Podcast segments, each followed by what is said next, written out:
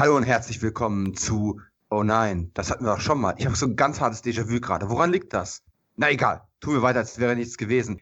Willkommen zu einer weiteren spannend mysteriösen Episode von Cine Entertainment Talk Podcast. Ja, der CET ist wieder da mit eurem Lieblingsthema, unserem Lieblingsthema, naja, gut, einem unserer Lieblingsthemen, auf jeden Fall vielleicht unserer liebsten Serie, die wir jemals in diesem Podcast besprochen haben, auf jeden Fall die, die wir am extensivsten besprochen haben. Es geht natürlich um Akte X und die unheimlichen Fälle des FBI. Und ja, wir haben zuletzt veröffentlicht die erste Hälfte der dritten Staffel, denn wir haben eigentlich von vornherein nie geplant, einen Zweiteiler daraus zu machen. Aber während der Redezeit gemerkt, das wird so unendlich lang, weil wir uns doch in sehr vielen kleine Details verliebt haben. Und dann haben wir gedacht, okay, wir splitten das spontan, machen einen Zweiteiler draus und euer Feedback war grandios. Es hat uns das Herz gewärmt. Und ja, seitdem wartet ihr auf Teil 2. Ich habe mal nachgeschaut, ich habe den Rewatch von Staffel 3 im Januar 2020 beendet. Irgendwann danach war unsere glorreiche Aufnahme. Und jetzt ist quasi eine Pandemie später, Februar 2021 und noch immer ist Teil 2 nicht gekommen. Das liegt einfach daran, dass ähm,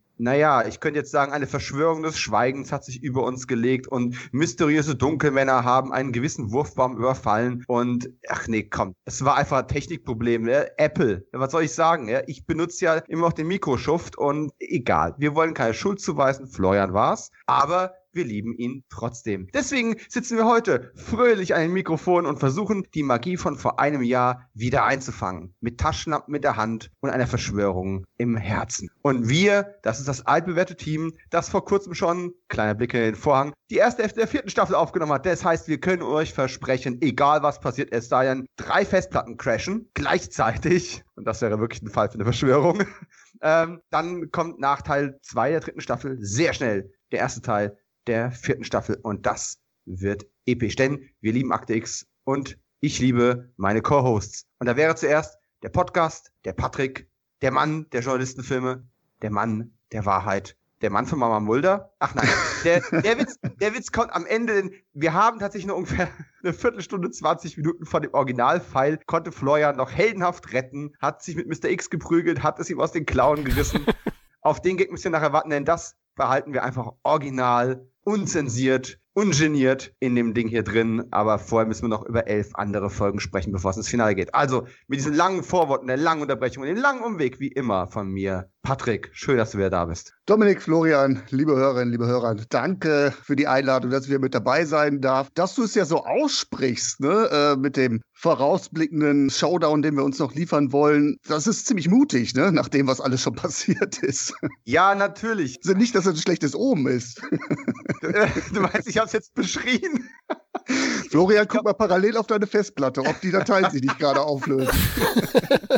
ja, also ich glaube, das größte Risiko, und das habe ich jetzt in der äh, ja, Pandemie- und Shutdown-Zeit, Lockdown-Zeit am härtesten gemerkt, das größte Risiko, was ich momentan habe, ist, dass irgendwann mein Kind reingestimmt kommt und einmal den Podcast crasht. Das passiert quasi einmal pro Episode, ist immer ganz putzig für ihn und weniger für die Hörer, die es dann eh nicht hören, weil es rausgeschnitten wird. Das ist ein schöner ey, Running Gag. Ja, genau. Ich muss es irgendwann einfach annehmen und sagen, ja, das war so geplant. Äh, ich bestelle ihn schon immer nach einer Stunde rein. Aber erstmal ist reinbestellt der Urvater des CET, unser Opa sozusagen, der Mann, der mit Apple im Bett ist, unser Florian, unser Wurfbauen. Hallo Florian. Ja, hallo Jungs, hallo liebe Hörer und Hörerinnen. Ich freue mich auch aufs Déjà-vu. Ja, ich bin gespannt, was heute passiert, aber ich denke, wir kriegen das zu dritt hin. Wir sind die einsamen Podcaster.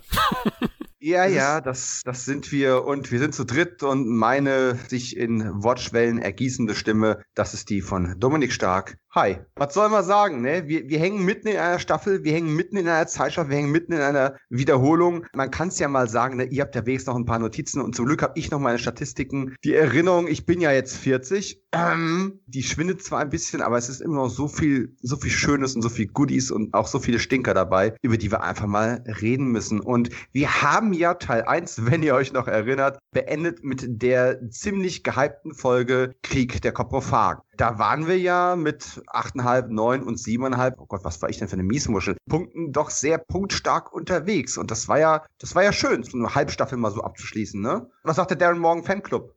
Ja, der ist natürlich begeistert. Also zum Glück bekommen wir in Staffel 3 noch eine weitere Folge serviert von Darren Morgan. Also ich fand die Folge richtig geil und perfekt eigentlich für so einen Halbseason-Abschluss. Mal schauen, wie es weitergeht. Aber ich glaube, wir werden positiv überrascht werden von der einen oder anderen Folge. Ich fand ja generell bisher Staffel 3 sehr, sehr stark. Eine tolle Mischung eben aus Monster of the Week Folgen und auch Mythologie Folgen. Dazu wir Darren Morgan Fans, na Patrick, auch einige komödiantische Highlights. Da kann ich mich nur anschließen. Das war eigentlich der fast perfekte Plan, mit dieser Folge auszusteigen. Naja, hat nicht sollen sein. Der Plan war immer noch perfekt, ne? er liest sich gut, er liest sich gut auf dem Papier, auf jeden Fall. Aber das Gute an der Sache ist, ich fühle mich so ein bisschen wie so nach einer Alien-Entführung. Meine Erinnerung an das, was wir besprochen haben, ist völlig ausgelöscht. Das heißt, es gibt keine Gefahr meinerseits, dass ich irgendwie versuche, irgendwelche Witze nochmal aufzuwärmen. Liebe Hörer, liebe Hörerinnen, das alles, was ich jetzt heute von mir gebe, kommt exklusiv nur für diese Wiederholung für euch.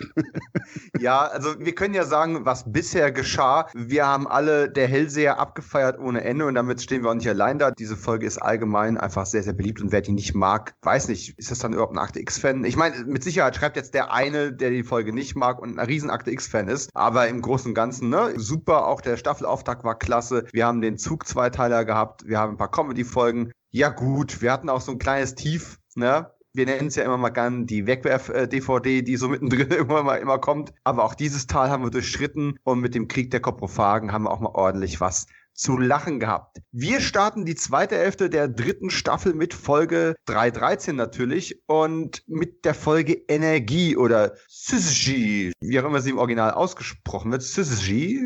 Da hilft dir jetzt keiner raus aus der Patsche.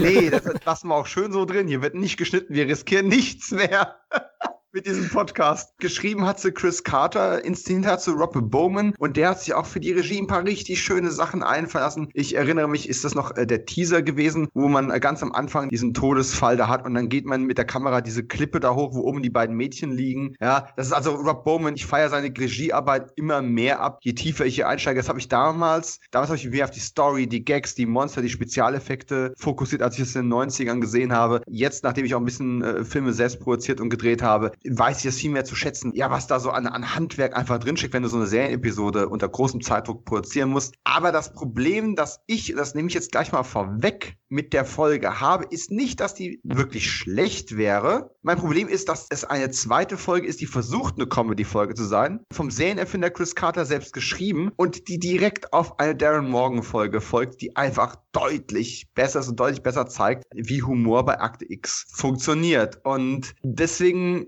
delegiere ich mal lieber an den vielleicht trotzdem, zumindest von den Punkten, die ihr damals gegeben habt, euphorischeren Darren Morgan Fanclub. Denn äh, Patrick, du bist ja von 8,5 Punkten für den Krieg der Koprophagen nur einen halben Punkt runtergegangen auf die 8 wow. äh, für Energie. Also du, du hast ja sozusagen die, die schauspielerische Glanzleistung eines gewissen Ryan Reynolds, die hat dich ja doch mitgenommen.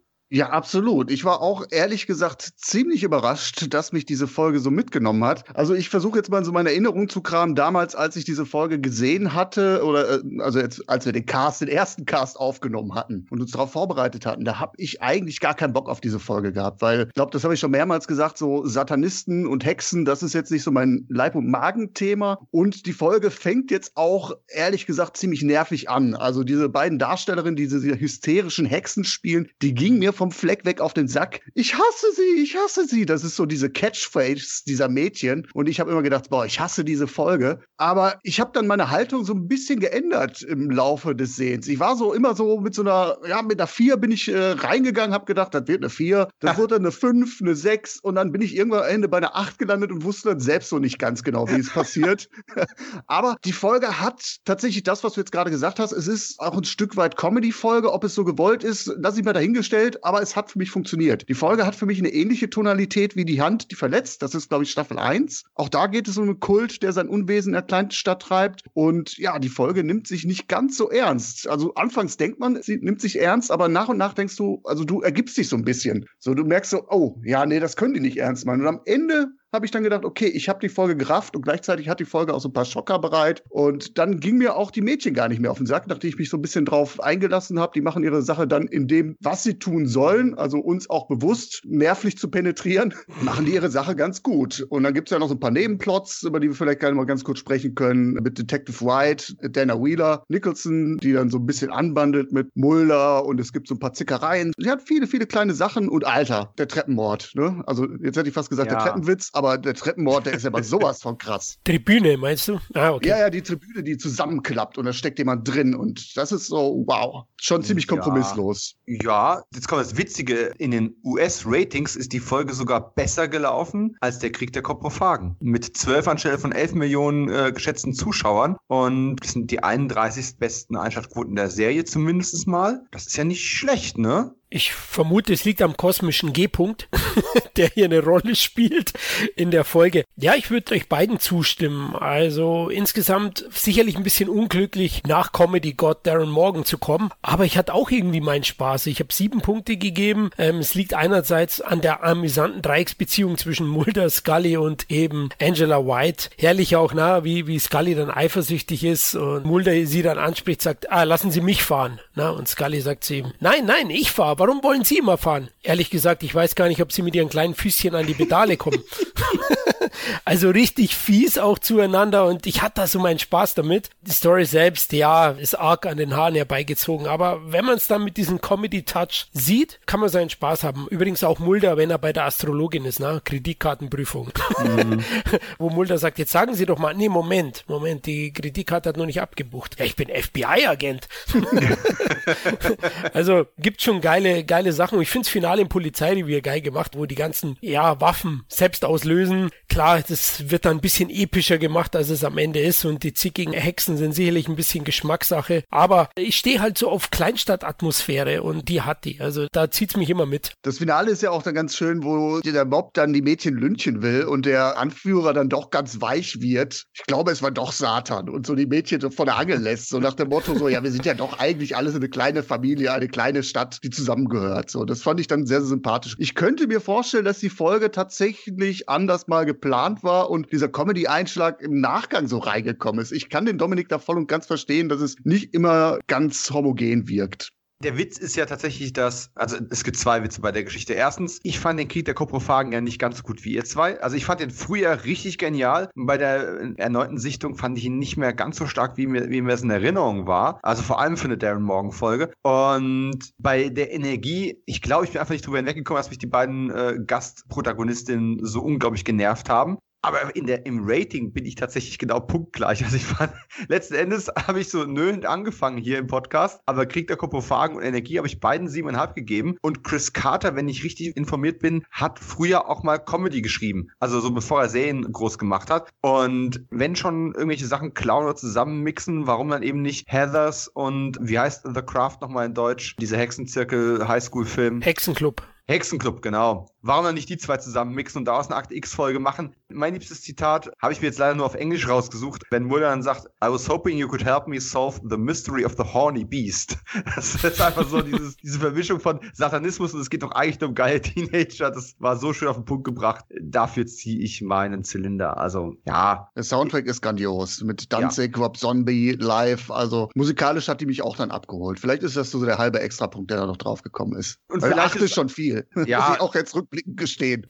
ich, ich sag mal so, vielleicht ist es wirklich das ungünstige Timing für mich gewesen, dass zwei Comedy-Folgen hintereinander programmiert worden sind. Du machst ja nach einem großen ähm, Mystery-Zweiteiler äh, dann nicht nochmal eine Folge mit einer Verschwörung. Ich glaube, die Programmierung war hier ein bisschen ungünstig. Auf der anderen Seite hat man halt jetzt so einen Comedy-Run, der dann, und das war zumindest der Plan gewesen, ja direkt wieder in eine richtig düstere, harte und schwere Serienkiller-Story mündet. Grotesk oder auch Grotesque.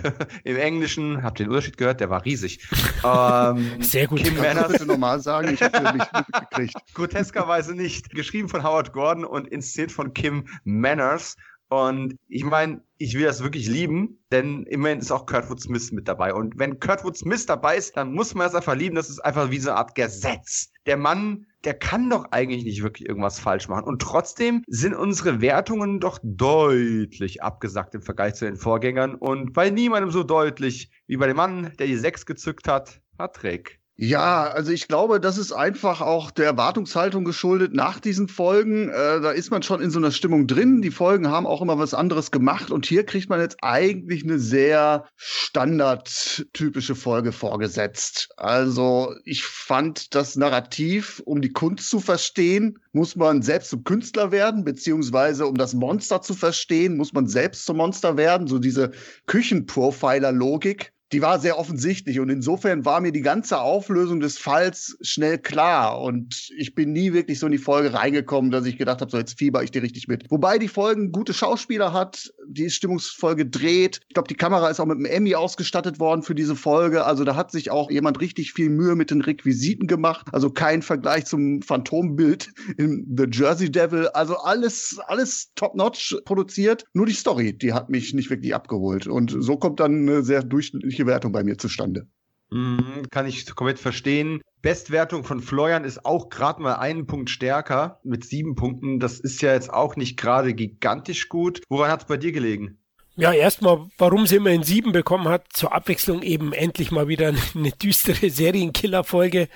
Andererseits, wie oft hatten wir die schon im Laufe der Akte X-Staffeln? Deswegen, ja, die macht nicht so wirklich viel Neues. Ja. Äh, Patrick hat es erwähnt, deswegen ist auch bei mir so, so ein positives Abnicken. Okay, stimmungsvoll, super, Kurtwood Smith spielt sehr gut. Ich finde auch die Verbindung zwischen Mulder und seinem Mentor, eben Kurtwood Smith, durchaus gelungen und das hat mir gefallen, aber eben die Story ist mir dann, ja, etwas zu beliebig im, im Ende, auch vom Ablauf her. Also auch vorhersehbar. Es wird einmal als großer Twist dann verkauft, aber so war sie am Ende nicht. Also ich habe dann auch schon sehr schnell mitbekommen, dass nicht Mulder, der ja dann anfänglich verdächtigt wird, besessen ist, sondern eben sein Mentor. Ja, das ist alles ein bisschen problematisch und ich habe ein paar zeitgenössische Rezensionen gelesen, die sehr, sehr euphorisch mit der Folge umgegangen sind damals und ich habe es früher nicht wirklich verstanden und es hat sich auch bis heute nicht wirklich geändert. Wobei ich sagen muss, Patrick hat eben schon die Kameraführung angesprochen, die er eben eine verdiente Emmy-Nominierung bekommen hat. Das ist alles handwerklich auf einem Top-Level. Das Problem ist viel eher das viel von der Resterappe von Akte X. Oder es ist so, nein, das ist, das ist auch zu negativ. Es ist ein Akte X Eintopf. Wir nehmen Elemente, die wir schon ein paar Mal gehabt haben, dieses Mulder sieht einen seiner Helden äh, so ein bisschen straucheln. Das hatten wir auch, ich glaube, in der ersten Staffel schon mal gehabt. Diese Profile-Thematik wird wieder aufgegriffen. Das hatten wir auch schon mindestens zwei, dreimal inzwischen, immer wenn es um Serienkiller irgendwo geht. Es, es fehlt halt so ein bisschen das Neue. Wir hatten schon Episoden, die starke Referenzen zu Das Schweigen der Lämmer hatten. In dem Fall ist es mehr ähm,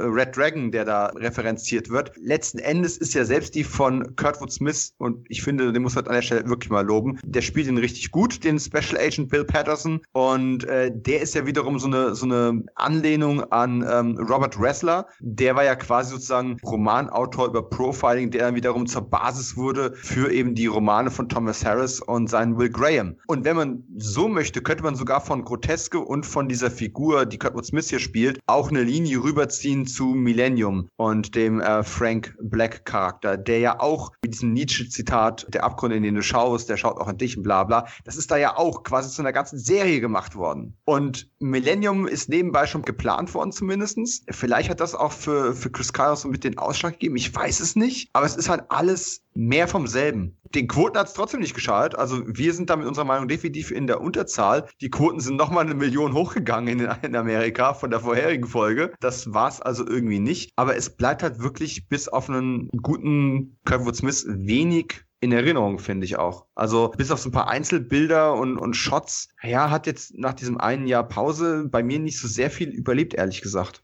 Ich finde diese Szene halt tatsächlich in diesem Atelier sehr, sehr geil, wo die ganzen Requisiten stehen, die ganzen Figuren und es ist düster. Und das ist wirklich eine der wenigen Szenen, die hängen geblieben ist in diesem Jahr. Da musste ich tatsächlich auch jetzt noch mal äh, reingucken, ganz kurz, damit ich eigentlich weiß, worum geht's da noch mal. Und das sagt schon viel über die Folge aus. Man muss natürlich jetzt auch zugestehen, das liegt jetzt auch alles 20 Jahre in der Vergangenheit. Vielleicht war das damals noch ein bisschen attraktiver, als es heute der Fall ist. Jetzt, wo man zig andere Serien, Krimiserien Serien, Mystery-Serien gesehen hat, da ist das halt einfach irgendwo, wie du schon sagst, wie so ein Eintopf. Nur in diesem Fall kommt dann noch so ein Frank Rosin um die Ecke, richtet das so ein bisschen auf den Teller an, ne? packt da so ein bisschen, was weiß ich, irgendwie äh, eine Avocado drauf, ein bisschen Superfood. Das sieht geil aus und du isst es und sagst so, ja, hm, Dafür hätte ich jetzt aber keine 40 Euro bezahlen müssen für diese Vorspeise. So, so ungefähr ist es. Typische besessene Chose, finde ich. Ja, ich finde, am Ende lebt die Folge eben von der Inszenierung, nicht vom Inhalt. Also inszenatorisch ist mir auch ein bisschen hängen geblieben, diese Bilder, diese Teufelsfratzen im Atelier, ja. Das ist toll eingefangen, diese morbide Atmosphäre dort. Also das finde ich ganz gut. Aber eben, sie lebt eher von den visuellen Stärken als inhaltlich. Style over Substance, würde man doch heute sagen. Uh, sehr oh modern. Gott. Junge, Junge. Lass mich doch auch mal. Bist du hip? einmal, einmal Hipster sein. Okay, genehmigt. Oh mein Gott. Ja, aber jetzt, ich will ja das Pferd nicht zu Tode äh, reiten, weil ich es jetzt schon zweimal angesprochen habe, ohne dass einer von euch draufgesprungen ist, sträflicherweise. Liebste Kurtwood Smith-Rolle, die nicht Akt X ist. Und jetzt sagt nicht alle Robocop, das wäre langweilig. Kommt schon. Die wilden 70er. Verdammt. Da finde ich ihn super. Finde ich richtig ja, gut. Also natürlich, natürlich ist es so ein bisschen nicht der Kurtwood Smith, den man so kennt oder sehen will vielleicht. Es ist sehr seicht, aber ich, ich mag ihn in dieser absoluten Vater, der alles ablehnt, Rolle. Finde ich gut. Der reaktionäre Charakter in der Serie. Finde ich gut. Ja, würde ich auch mitgehen. Robocop ist halt legendär. Da habe ich den das erste Mal wirklich entdeckt. Ein Jahr später sah ich ihn dann auch in Rambo 3 rumlaufen, aber hat nur eine kleine Rolle. Also kann man jetzt nicht wirklich als Highlight sehen. Da ist er dann eher nur so ein Sesselpupser. Ja, Kevin Smith würde ich auch sagen, tut jeden Film verbessern oder veredeln mit seinem Auftritt. Ja, ich bin ja so fast der Ansicht, dass er sich irgendwie mit Stallone auch gut verstanden haben muss, denn der war ja in dem wunderbaren Sylvester Stallone-Film äh, Oscar Oscar vom Regen in die Traufe auch als Polizist mit dabei, der Stallones Snaps Provolone überführen möchte. Und auch diese, diese Tauben da verscheuchen müssen. Jede Aufnahme sind mehr Tauben vor dem Fenster, während die die Mafiosi belauern. Ich fand ihn auch recht einprägsam in, in Fortress, die Festung mit Christopher Lambert. Und ganz ehrlich, das ist ja das, weswegen ich auch nach wie vor nicht verstehe, die wilden 70er, ne? So eine, so eine Sympathieträgerrolle und ansonsten die Karriere 80% Schurkenrollen. Ja? Der ist so ikonisch als Schurke gewesen, dass man ihn selbst für die glorreiche Sieben, die Serie, als, als Bösewicht für den Pilotfilm engagiert hat, dass man also ein richtigen, richtiges Arschloch quasi hat und lauter solche Geschichten. Naja, und damit ich meine, meine übliche Star Trek-Referenz einmal pro Folge raushaue, ne? Als Präsident der Vereinigten Föderation der Planeten in Star Trek 6, das unentdeckte Land, sozusagen äh, unter Make-up stark versteckt, aber trotzdem eine sehr einprägsame Performance. Und 24, da hat er ja auch mal einen sehr schmierigen Senator äh, gespielt. Aber gut, das waren in 24 ja quasi alle Senatoren. War so ein Branchenproblem. Club der Toten Dichter, oder? Hatte doch auch gespielt den Vater, ja, oder? Ja, ja, den, absolut. den Reaktionären, der den Sohnemann hat, der sich dann nachher doch das Leben nimmt, ne? Das ist er doch, glaube ich. Ja, also quasi auch die Antithese zu die wilden 70er, ne? Ja, ja, genau. Es ist quasi die Vorgeschichte, die Origin Story. Und später hat er gerne Regierungsbeamte ne, und Militärs gespielt, zum Beispiel Operation Broken Arrow mit John Travolta, sieht man ihn als Regierungsmann. Da war er wahrscheinlich dann schon zu alt für die großen Schurkenrollen aus den 80er und 90er Jahren, aber sehe den auch immer wieder gerne. Ja, der Witz ist, selbst wenn ich jetzt Robocop sehe, ist er in Anführungszeichen schon ein alter Mann. Also der hat so dieses, dieses Lance Henriksen, den ich eben schon erwähnt habe, Phänomen, dass der einfach irgendwie gefühlt erst mit Mitte 40 aufgetaucht ist und dann 30 Jahre lang gleich aussah. Ja klar, er hat nur nie Haare gehabt, ja. Das ist der Baby-Look. Das war ja immer so das Markenzeichen älterer Männer und heutzutage verlieren die meisten von uns früher oder später so zwischen 30er und 40er übertrieben viele Haare. Das ist, ähm, ja, ne, von wegen Klimawandel. Das ist nicht das eigentliche Problem dieser Gesellschaft. Egal. Wir brauchen mal einen Szenenwechsel und das hat die Staffel an der Stelle wirklich ganz, ganz exzellent geschafft, indem wir einfach mal ein bisschen mehr Flair, ein bisschen mehr Klasse, ein bisschen mehr Franzosen in die Sendung gepackt haben. Und, oh la la. Äh, oh la la.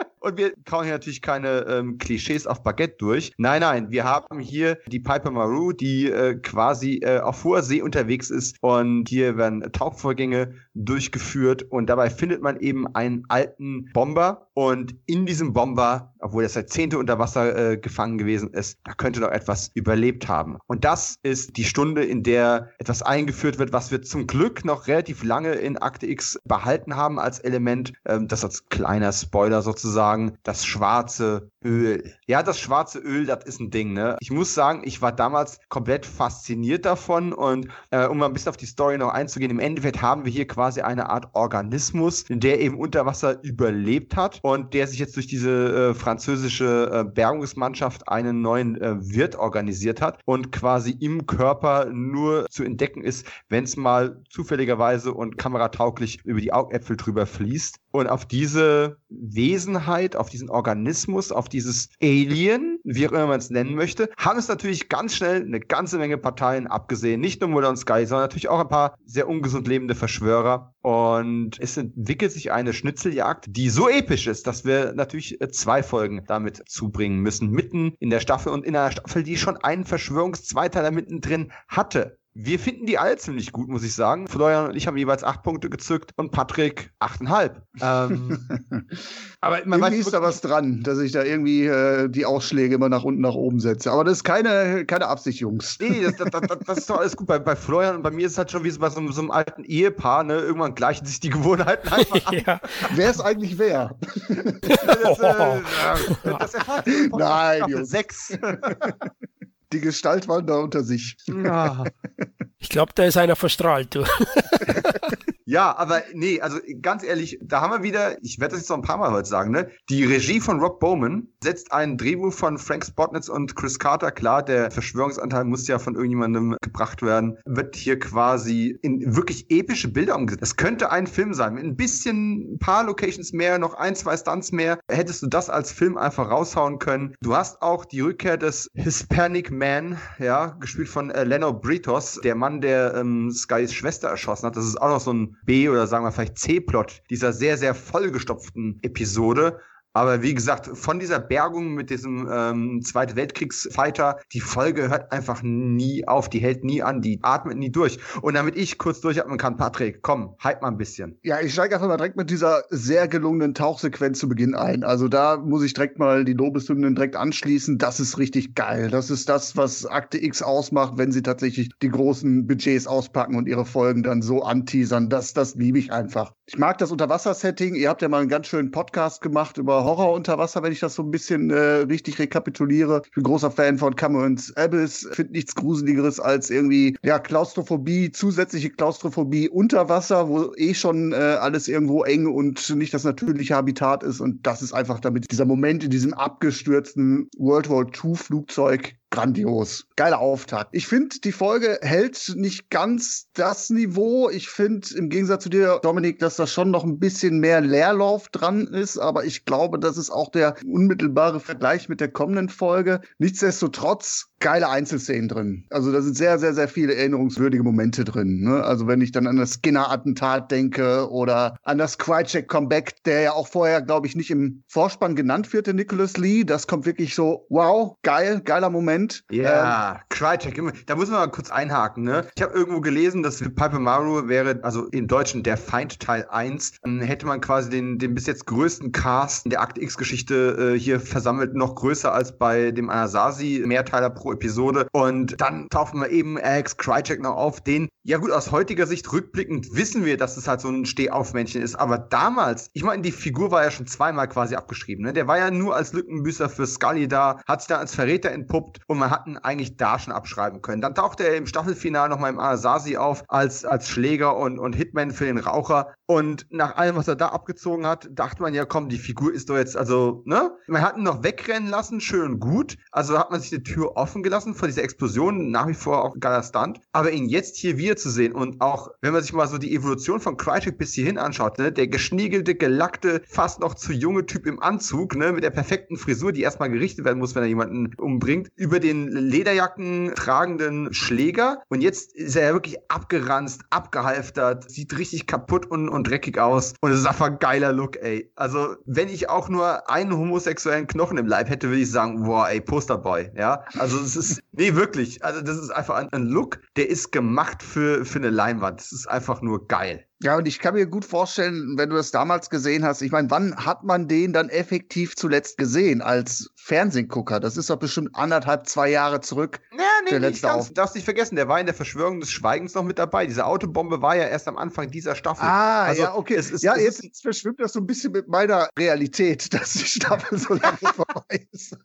Also, ich meine, es ist schon ein Moment her. Ich weiß auch nicht, ob die, äh, nee, die Amerikaner haben, glaube ich, durchgesendet. Die haben keine Staffelpause gemacht, wie wir es meistens hatten. Aber so oder so, ne? Eine Folge pro Woche gefühlt war es auf jeden Fall auch lang her dann. Ja, also wie gesagt, es sind viele, viele gute Einzelszenen drin. Ich finde, da sind auch ein paar geile Einfälle drin. Mindblowing, diese Badass-Assistentin mit diesem Namen, da muss man erstmal drauf kommen. Geraldine Kalenchak. Äh, ja, ich kann gar nicht tippen. Und dann hat sie unter dem Schreibtisch diese abgesägte Schrotflinte und hält die auf Mulder. Wir wissen es nicht, also er weiß es nicht, aber wir sehen es. Es hat so fast schon was Tarantino-artiges, diese Figur. Viele, viele geile Einfälle, diese Folge, fand ich gut. Es fehlt so ein bisschen der Tacken zur Brillanz. Ist es ja fehlt mir doch auch so ein bisschen der Schlagabtausch mit der Gegenseite. Ja, die direkte kommt, ja, ne? ja noch. Kann ich der Folge jetzt eigentlich nicht aufs Brot schmieren, aber man muss ja auch ein bisschen Luft nach oben haben eigentlich ist es ja auch so, äh, dieser Zweiteil macht eigentlich das, was Zweiteiler tun sollten. Die erste Hälfte ist Setup, Setup, Setup und du, du baust Spannung auf und der zweite liefert dann hoffentlich auch ab. Wir werden es noch öfter erleben, dass wir äh, auch gerade in der Geschichte von Akte X dann eher Episoden haben, die vielversprechend Dinge aufbauen, aber nicht ganz so befriedigend auflösen. Hier ist es mal umgekehrt, so wie es eigentlich sein sollte und das finde ich, kann man wirklich nicht übel nehmen. Das ist sogar eigentlich eine Stärke und bis auf Florian äh, haben wir auch alle für den zweiten Teil etwas bessere Punktzahlen äh, gegeben. Das nehme ich an der Stelle schon mal, schon mal kurz vorweg. Aber auch gerade die Szene, die du angesprochen hast, ist ja eigentlich ein perfektes Beispiel für diesen Hitchcock-Vergleich, ne? Wenn du äh, zwei Charaktere an einen Tisch setzt und unten drunter ist eine Bombe und du zeigst dem Zuschauer nicht und lässt sie irgendwann hochgehen, dann ist es ein Schock. Wenn du zwei Charaktere an einen Tisch setzt, hast eine Bombe unter dem Tisch und du zeigst dem Zuschauer die Bombe und den Charakteren nicht oder einem der Charaktere nicht, dann ist das Spannung. Und Spannung ist immer besser als Schock, weil Schock ist schnell vorbei, Spannung besteht und macht etwas eben über das Offensichtliche hinaus interessant. Und genau das wird hier selbst in so kleinen Momenten irgendwo perfekt durchexerziert. Äh, lassen wir die üblichen äh, Trivia-Informationen noch raus. Ne? Piper Maru, der Name des Frachters am Anfang, ist natürlich der Name von Gillian Andersons Tochter, die in der zweiten Staffel geboren wurde. Auch die Goutiers äh, sind quasi, also dieses Paar, was hier eine Rolle spielt, ist eine namentliche Anspielung auf Dave Goutier, der der Special Effects Supervisor der Serie zu der Zeit gewesen ist. Trotzdem muss ich an der Stelle auf Dave Goutier mal kurz noch draufhauen, denn äh, dieser Hong Kong Establishing Shot, der ist in ungefähr so gut wie die, wie die Rückprojektion äh, von Atlantic City in Jersey Devil. Also es ist einfach nicht gerade der beste Effekt der Serie, während gleichzeitig dieses Öl finde ich nach wie vor einen geilen Effekt. Und falls ihr euch schon immer gefragt habt, was das eigentlich ist, eine Mischung aus Motoröl und Essigöl. Oh, aber wobei der Name schwarzes Öl ja ein bisschen redundant ist, ne? Also ja, Öl nicht immer schwarz, hätte man sich da nicht irgendwie was, das gewalttätige Öl oder vielleicht auch eine ja. andere Farbe sich ausdenken können, damit es noch alienmäßiger aussieht, was weiß ich, das neongrüne Öl oder so. Dafür, dass es so eine geile Substanz ist, eigentlich auch ein sehr markantes Prop dieser Serie. Das schwarze Öl dann echt so, hm, ja. Vielleicht hat man deswegen. Gib mir mal das, das Essig rüber. Das, das, aber das wäre ja auch schon fast eine Überlegung, ob das eine Rolle gespielt hat, darüber, wie wie sich dieser Ölfaktor in der vierten Staffel, kommen wir noch drauf, verändert hat. Es wird ja nicht mehr auf dieselbe Art und Weise dargestellt. Vielleicht ist das durchaus ein Faktor gewesen. Aber jetzt haben wir so viel gehypt. Florian, der Mann der Mitte, mit der immer gleichen Punktzahl für diesen Zweiteiler. Wie, wie geht's bei dir? Äh, acht Punkte. Liebste Momente, schlechteste Momente? Ja, also warum ich beiden acht gegeben habe, gleich zur Verteidigung, liebe Hörer. ist einfach, ich habe die am Stück geschaut. Das ist dann immer ein bisschen wie ein Film am Ende und ist ja auch positiv zu sehen, dass, dass er die Spannung durchweg hält und auch gut auflöst. Ja, ihr habt das meiste erwähnt. Das ist ein klasse Auftakt gewesen. Sehr, sehr vollgepackt, eine sehr hohe Schlagzahl, aber eine tolle Mischung aus Spannung, Emotionen und Mysterien. Deswegen für mich nahezu perfekte Akte X Mythologie-Folge, auch wenn ich nur acht Punkte gegeben habe, weil es fast schon ein bisschen zu viele Schauplätze gibt, zu hohe Schlagzahl. Deswegen müssen acht Punkte reichen. Aber der Augeneffekt ist geil. Highlights, der Anschlag auf Skinner hat mich geschockt. Krycheks Festnahme, generell das Finale am Flughafen finde ich ziemlich geil. Ja, auch inszeniert, auch wie Krychek in die Kamera läuft und dann wir kommen zurück, Fortsetzung folgt. Richtig stark, aber auch ich stehe eben auf Tiefsee-Filme und Tiefsee-Horror und da war der Einstieg ähnlich stark wie das Finale mit den französischen Tauchern. Äh, es mhm. gibt ja auch noch ein paar Rückblicke, Schwarz-Weiß-Rückblicke auf den Zweiten Weltkrieg, fand ich auch stimmungsvoll und insgesamt einfach eine, eine richtig starke Folge, die dann auch so das ein oder andere drastische Bild liefert, ja, mit den Verstrahlungsopfern. Wenn ich auch sagen muss, da tut der Serie HD dann doch nicht so gut.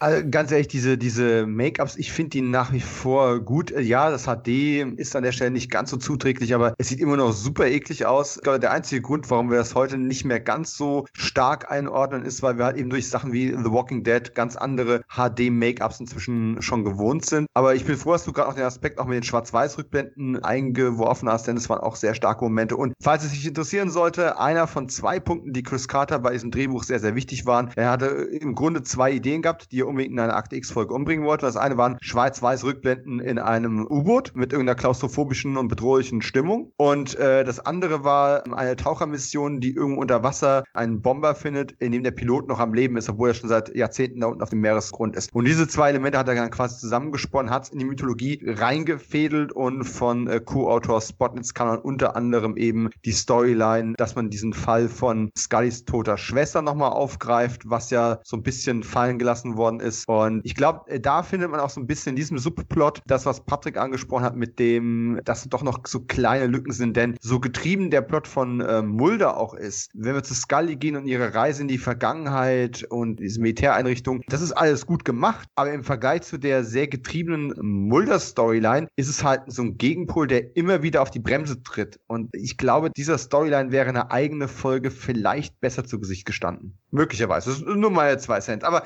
es gibt natürlich auch ein sehr schönes Zitat aus der Folge, das ich nicht vorenthalten möchte, wenn Scully sagt, hey, die wissen ganz genau, sie können dich in der Mitte der Wüste aussetzen und können dir sagen, die Wahrheit ist da draußen und du fragst nach einer Schaufel. Das ist, das ist einfach. Sehr treffend, ja.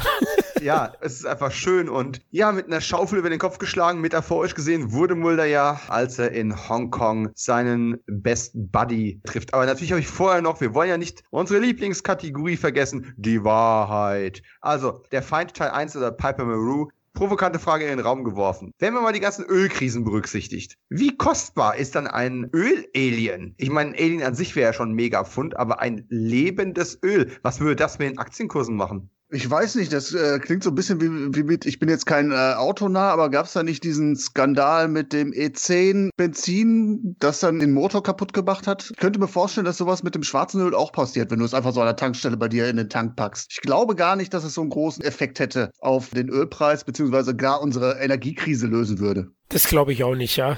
Ich glaube eher, es wird sich als Droge durchsetzen, ja, weil, weil die Leute laufen schon ein bisschen ferngesteuert rum nach, nach der Übernahme oder Einnahme des Öls. Ja, aber das ist ja noch, ist ja fast noch besser. Das bringt mich gerade auf die Idee, ne, dass das Alienöl aus Akte X an der Tanke mal eben in ein Auto abgefüllt und schon hast du das Remake von Christine. So. Wäre das nicht eine ah. Möglichkeit für eine mögliche zwölfte Staffel, die vielleicht in äh, zehn Jahren kommt, da mal ein Skript einzureichen? Naja, gut. Du darfst, du darfst es gerne verwenden, diese Idee. Äh, so bau eine Nebenfigur mit meinem Namen ein. Ich würde es ja tun, äh, aber ganz ehrlich, wenn die sowas machen, dann engagieren sie einfach Stephen King, der nach Rhea M. und äh, Christine ja quasi prädestiniert ist für Stoffe mit, mit Fahrzeugen, die Amok laufen. Da kommen wir nicht dran. Aber hey, lass uns was für die Welt der Akte X Schipper tun. Denn, also zumindestens für mich, wenn es bis dahin noch nicht da war, dann ist der Feind Teil 2 oder Apocrypha eigentlich der Beginn der weltbesten Bromance Alex Krycek und Fox Mulder. Oder etwa nicht? Was? Jetzt überschlagt euch nicht alle, kommt schon. Das ist der Moment, wo Florian jetzt wieder so eine Grille reinschneiden muss. Na gut, ich bin der Einzige. Aber hey, Schipper von Akt X da draußen, ne? ihr habt gemerkt, ich hab's versucht. Ja, es zieht nur irgendwie keiner mit. Ich verstehe genau, was ihr meint. Und ihr Patrick, ich muss dich schon wieder nach vorne schieben. Das tut mir einfach leid, aber du bist mit der Wertung nach oben gegangen. Ich kann ähm, mich einfach nicht wegducken. Ne? Als Kanonenfutter muss ich mich immer dazwischen schmeißen. du bist auf neun Punkte hochgegangen und ich bin, ich bin kurz hinter dir. Also du hast einen halben Punkt hochgetan, ich habe einen halben Punkt hochgeschoben. Wir finden den zweiten Teil beide ein Stück besser. Ja, du hast es gerade, glaube ich, auch sehr, sehr schön erklärt, warum. Dass hier tatsächlich die zweite Folge ihren Job auch erledigt. Also also ich finde, sie führt den guten Aufbau, das gute Setup perfekt fort. Die Folge ist an sich auch insgesamt für mich griffiger und galliger. Das liegt daran, dass wir jetzt hier auch die Gegenseite reinbekommen. Es wird ein bisschen paranoider. Das schwarze Öl wird noch so ein bisschen erklärt. Black Oil Exposed. Ich finde gerade der Anfang, der ist ein perfektes i-Tüpfelchen für die Paranoia in dieser Folge. Ein junger Cigarette Smoking Man und ein junger Mulder Senior interviewen im Zweiten Weltkrieg einen Seemann, der der irgendwie mit dem schwarzen Müll in Berührung gekommen ist. Und das finde ich ist eine geile Idee, weil es die Dauer der Verschwörung nochmal klarstellt. Ne? Es ist nicht hier einfach eine aktuelle Entwicklung. Wir sind hier 50 Jahre nach dem Krieg und die haben immer noch hier irgendwas zu vertuschen. Wirft zwar natürlich auch so ein bisschen die Frage nach dem Alter der beiden auf. Ne? Wie mhm. alt sind die jetzt eigentlich? Sind die jetzt 80 oder wie alt soll dann der Single Smoking Man in der elften Staffel sein? Also darüber darfst du überhaupt nicht nachdenken. Aber geiler Auftakt. Und dann führt es halt, wie gesagt, diese ganzen Story-Stränge wunderbar fort. Skinner liegt im Krankenhaus, Krycek und Mulder werden verfolgt. Ja, Bromance, ich bin halt leider so der Story-Gucker. Deswegen bin ich für diese, für diese Shipper-Avancen bin ich da, da habe ich, glaube ich, keine Antennen für. Aber es ist trotzdem geil. Der Cigarette Smoking Man tut alles, um dem Konsortium vorzugaukeln. Er haben die Situation im Griff. Finde ich auch sehr, sehr geil. Das ist ein geiler Nebenplot, ohne, ohne Mist. Das hat man ja schon in dem Asasi-Dreiteil mal so angedeutet, dass der zwar Leute hat, denen er reporten muss, aber wo er halt auch versucht, ein bisschen omnipotenter dazustehen, als er tatsächlich ist. Ich würde ganz gerne mal so ein Organigramm von diesem, von dieser Organisation sehen. Wie ja. ist sie eigentlich aufgebaut?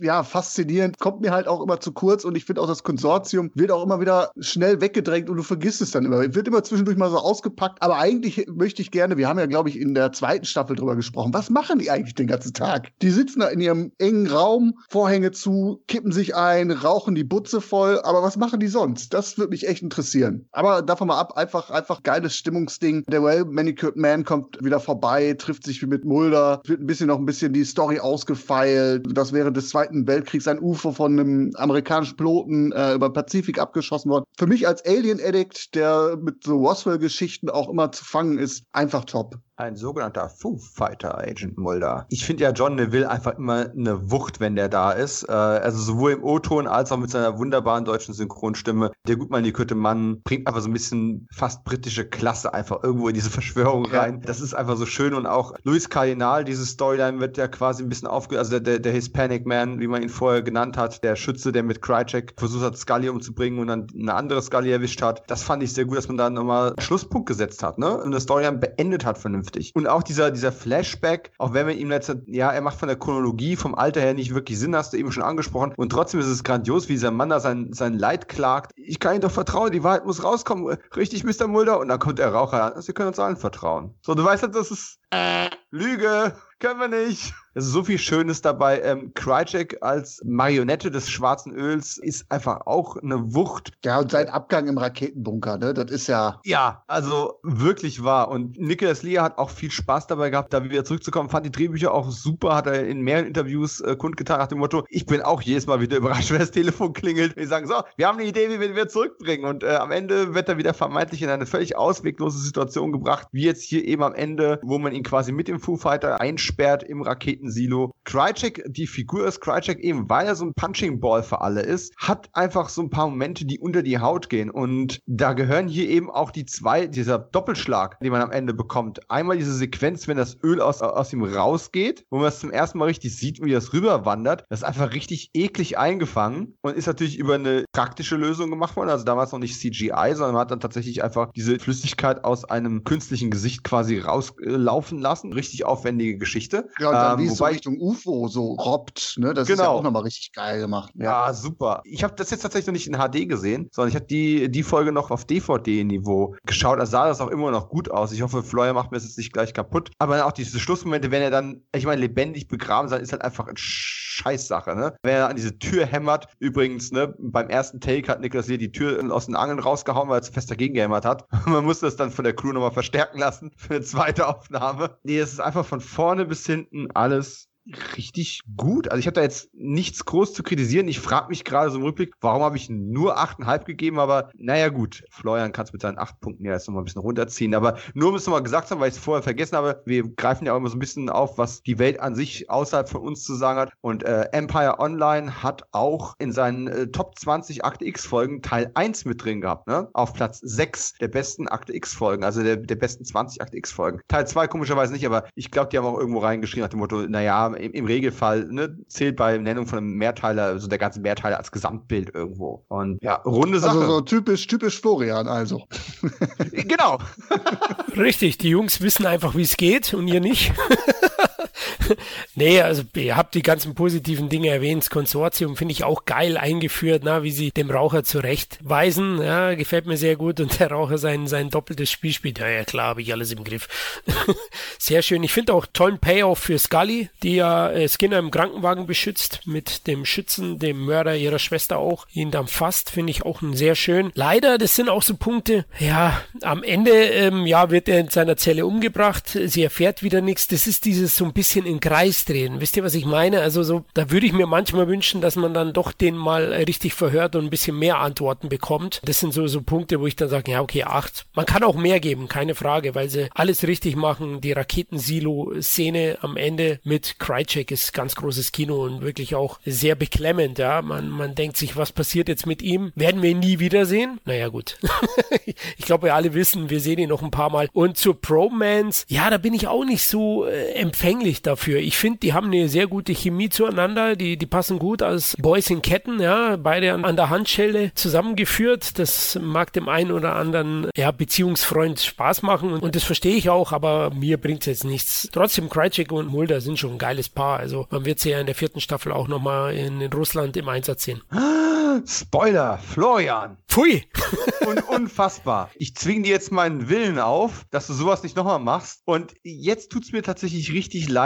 Das ist wahrscheinlich der Punkt in der Unterhaltung, der mir am meisten leid tut, dass wir das Original-Soundfile nicht mehr zur Verfügung haben. Denn ich weiß noch, wie sehr wir uns an der folgenden Episode aufgerieben haben. Denn als nächstes kommt Mein Wille sei dein Wille. Pusher. Und nein, nicht Pusher, der Nicholas Wending Reffen Film. Pusher, die Akte X Folge, die es bei watchmojo.com in die Honorable Mentions geschafft hat. Und ich kann auch verstehen, warum. Aber da sind wir ja nicht alle einer Meinung.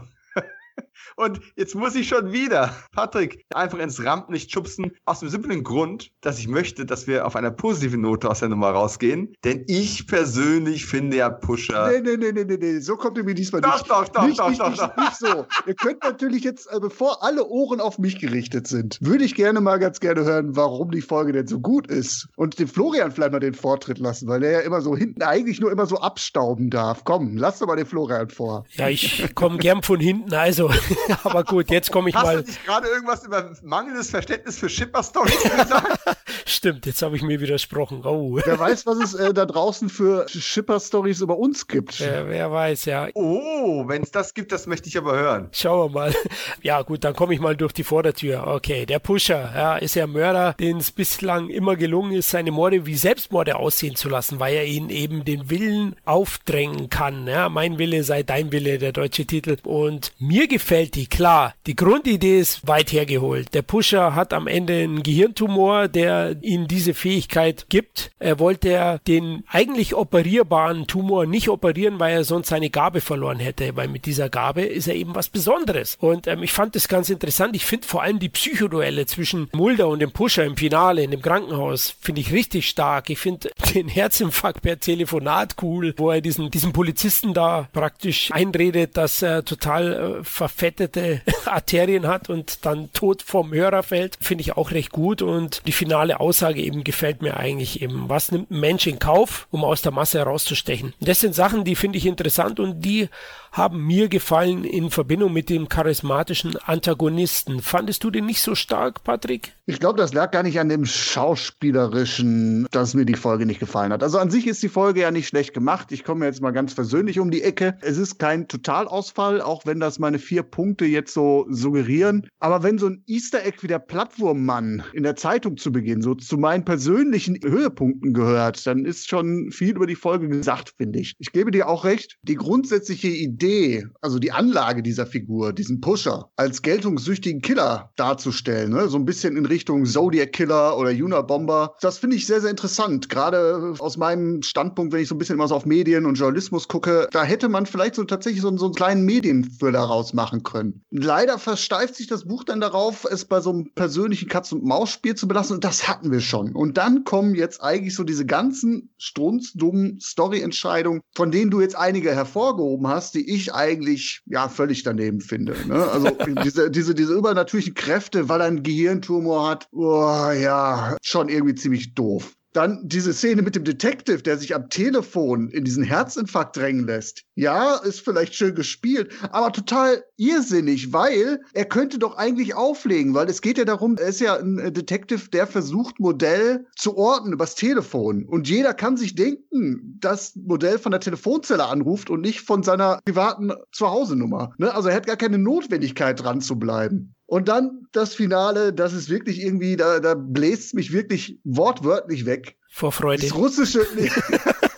Also quasi. Dieses russisches Roulette, ne? Russisches Roulette finde ich seit Ja. Jahren, da finde ich, ist es ein geiles Setting, aber die sitzen da in diesem Krankenhauszimmer voll im puren Sauerstoff. Scully sagt es zwei, dreimal. Und drei Sekunden später spielt der Sauerstoff in dieser Handlung überhaupt keine Rolle mehr und Mulder drückt einfach ab. Was sollte das? Davon mal ab, dass es hier viele kleine äh, Klischees gibt, wenn Mulder sagt, wir haben eine bessere Chance, wenn wir allein gehen. Einfachste Horrorfilm Sünden und nein, es ist keine Comedy-Folge. Hier könnt ihr mir das nicht erzählen.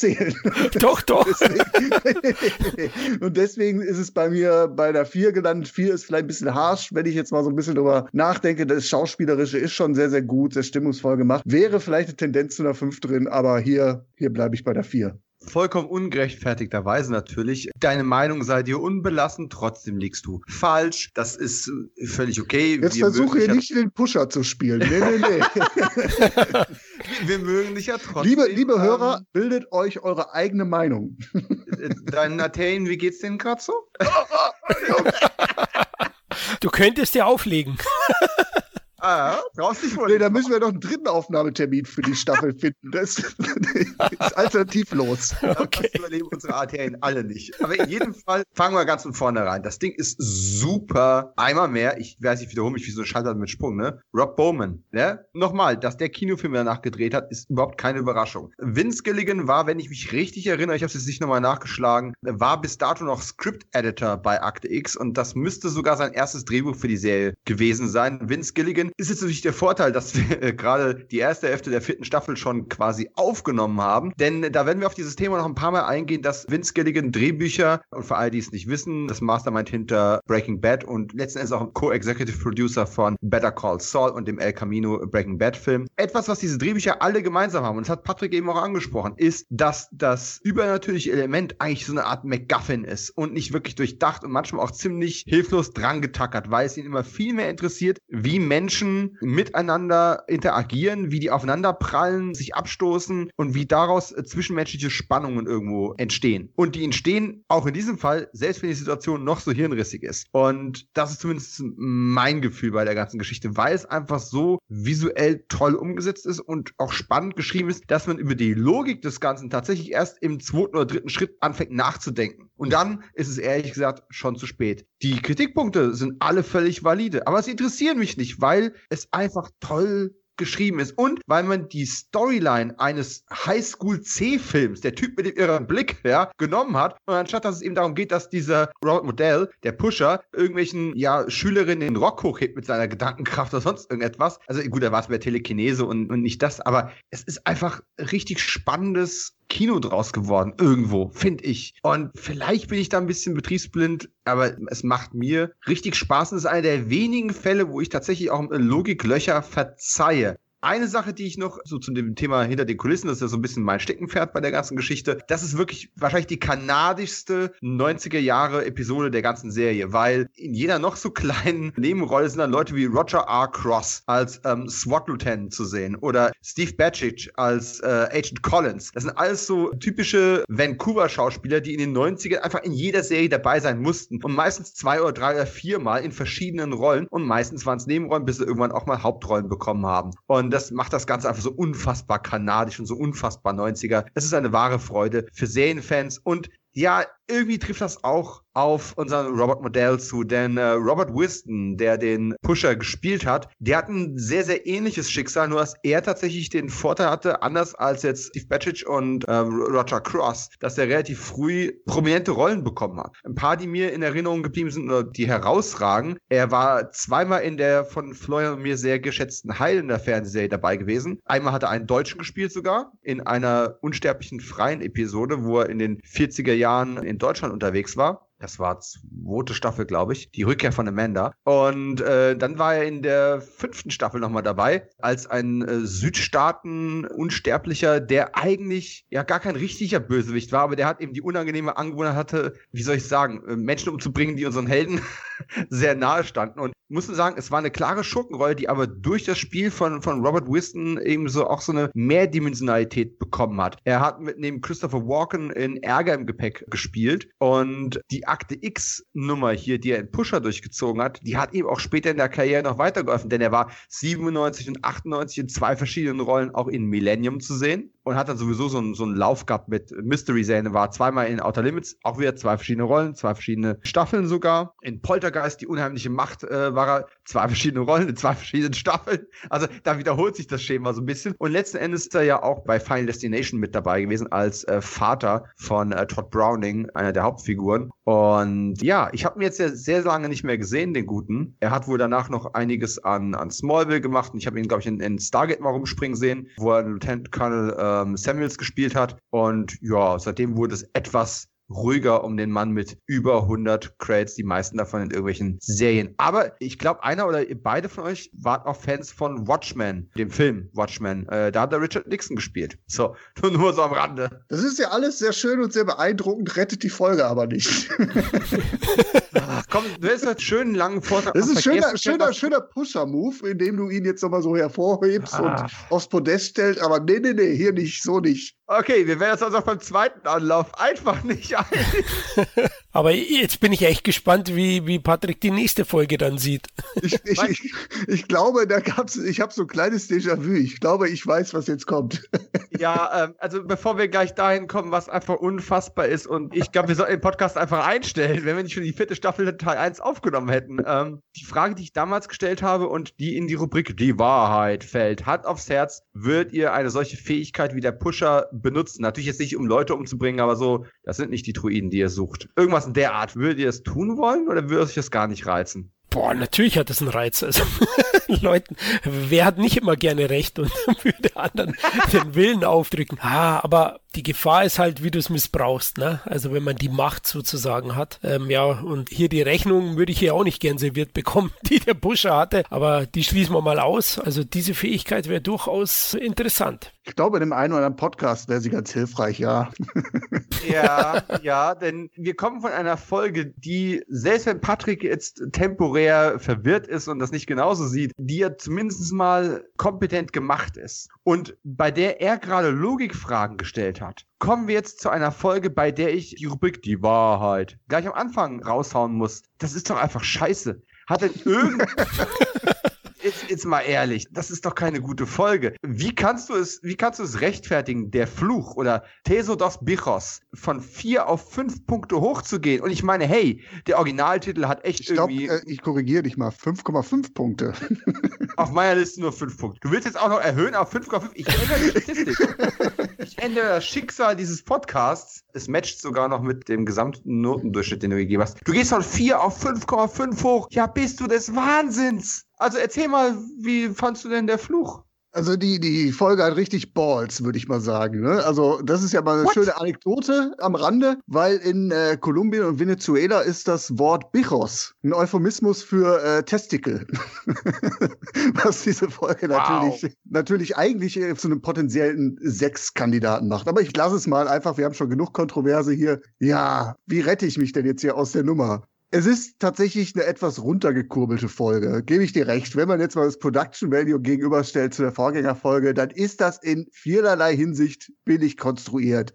Allein diese Szene am Anfang, diese archäologische Ausgrabung, die irgendwo in Südamerika spielen soll, aber du weißt, das ist irgendwo in Vancouver in einem Vorgarten gedreht worden. Also das ist, man merkt, sie haben hier schon irgendwo das Budget, was sie für diese Staffel hatten, verbraten und da muss man doch um die Ecke kommen. Ja, aber wir haben doch noch eine Folge und wir haben da auch noch die dieses Drehbuch, lass uns doch mal versuchen, was wir daraus machen. Ne? Also wie gesagt, die Exposition ist schon symptomatisch. Das Ritual an sich, es geht ja so ein bisschen um Ausgrabung und ähm, ja, etwas, was man nicht ausgraben sollte. Die industrielle westliche Welt, die sich natürlich anschickt, alte Kulturen auszubeuten für ihren Profit und ja, eigentlich soll es vergraben sein. Darum geht so im Groben. Umsetzung gebe ich euch alles recht. POV-Shots, die Großkatzenkills, die da gezeigt werden, alles so lala. Es hat wirklich so den Eindruck, hey, wir brauchen noch so eine Folge, darf aber nichts kosten. Aber dafür, dafür finde ich das Ergebnis immer noch irgendwie respektabel. Dafür, dass es mit einer Mark 50 gedreht worden ist. Nee, komm, komm schon. Nein, das lasse ich so nicht durchgehen. Hier ist es unfreiwillig komisch und ich hatte da irgendwie meinen Spaß mit. Jill Anderson hat eine Katzenhaarallergie und deswegen hat man eine Pyjama-Schachtel mit Hasenfell überzogen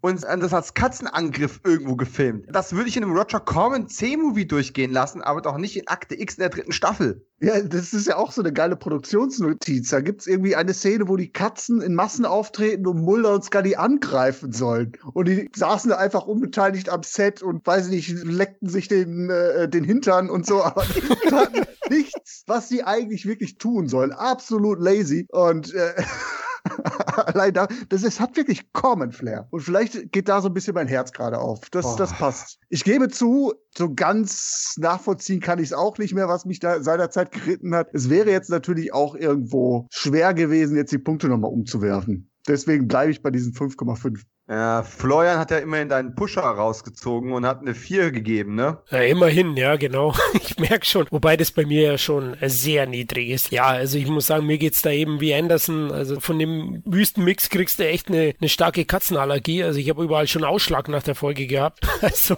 dröger geht's nicht. Ihr habt es ja gesagt. Also die Episode vermengt ja Indianerfluch-Thematik mit Tierhorrormotiven, aber ist weder inhaltlich noch visuell in irgendeiner Form sehenswert. Vogelwild, vorhersehbar, durchweg cheesy und halt ohne jegliche Spannung. Also ich habe mir auch gedacht, Mann, oh Mann, das ist echt der Tiefpunkt einer eigentlich bockstarken dritten Staffel und das ist nicht einmal eine Wegwerf-DVD, die, die muss man sich durch den Arsch ziehen, ehrlich gesagt. Ja, das ist einfach alles irgendwie nicht gut. Ich möchte jetzt noch zwei, drei Dinge kurz hervorheben. Äh, das eine Gaststar, nämlich äh, Tom Macbeth. Tom Macbeth ist ein kanadischer Schauspieler, den ich natürlich kenne aus zwei Folgen Highlander, in denen er zwei verschiedene Charaktere, ihr merkt, was sich hier wiederholt, ne? Zwei verschiedene Charaktere in zwei verschiedenen Staffeln gespielt hat. Bei Akte X ist er zum dritten und letzten Mal mit dabei, hat äh, in drei verschiedenen Staffeln drei verschiedene Charaktere gespielt, war ansonsten in Viper, der Sentinel, also quasi alles, was da so gedreht worden ist. Outer Limits, zwei verschiedene Folgen von Millennium mit zwei verschiedenen Charakteren in zwei verschiedenen Staffeln. Und wer jetzt denkt, ah, der arme Tom, warum wird er jetzt hier extra erwähnt, wenn der irgendwie immer so unter ferner Liefen irgendwo laufen? Der war auch in der Serie Stargate mit dabei und hat, finde ich, eine der geilsten wiederkehrenden Rollen überhaupt gehabt. Er war nämlich Colonel Harry Mayborn, so eine Art Frenemy von ähm, Richard Dean Andersons Colonel. Und äh, jeder, der Stargate gesehen hat, wird sich an den mit Sicherheit noch äh, sehr wohlwollend erinnern. Das war eine tolle Rolle. Die hat er, glaube ich, sechs, sieben Jahre lang gespielt in vielleicht einem Dutzend Episoden oder sowas war wirklich ein sehr, sehr sehenswerter Gast. Also jeder, der ihn nicht in Erinnerung behalten möchte als äh, Dr. Luton in Teso dos Bichos, der möge dann bitte das sich anschauen. Das rettet die ganze Nummer halt auch nicht. Ja, ich glaube, hier zeigt sich so ein bisschen auch, welche Dynamik so ein Rewatch haben kann. Wenn ich immer so die letzten vier Folgen punktetechnisch bei mir angucke und gerade was ich jetzt so auch ein bisschen erzählt habe, Revue passieren lasse mit diesem Abstand, dann sehe ich da auch ganz klar, du hast eine Mythologie-Doppelfolge, die recht stark ist dann kommt der Pusher, wo ich ja grundsätzlich auch nicht ganz so für empfänglich bin für diese ganze Thematik. Es ist eine hohe Fallhöhe, dann weiß nicht, wie du an dem Abend drauf bist. Dann hast du diesen Bruch drin. Pusher gefällt mir da gar nicht und dann kommt Teros dos Bichos äh, um die Ecke.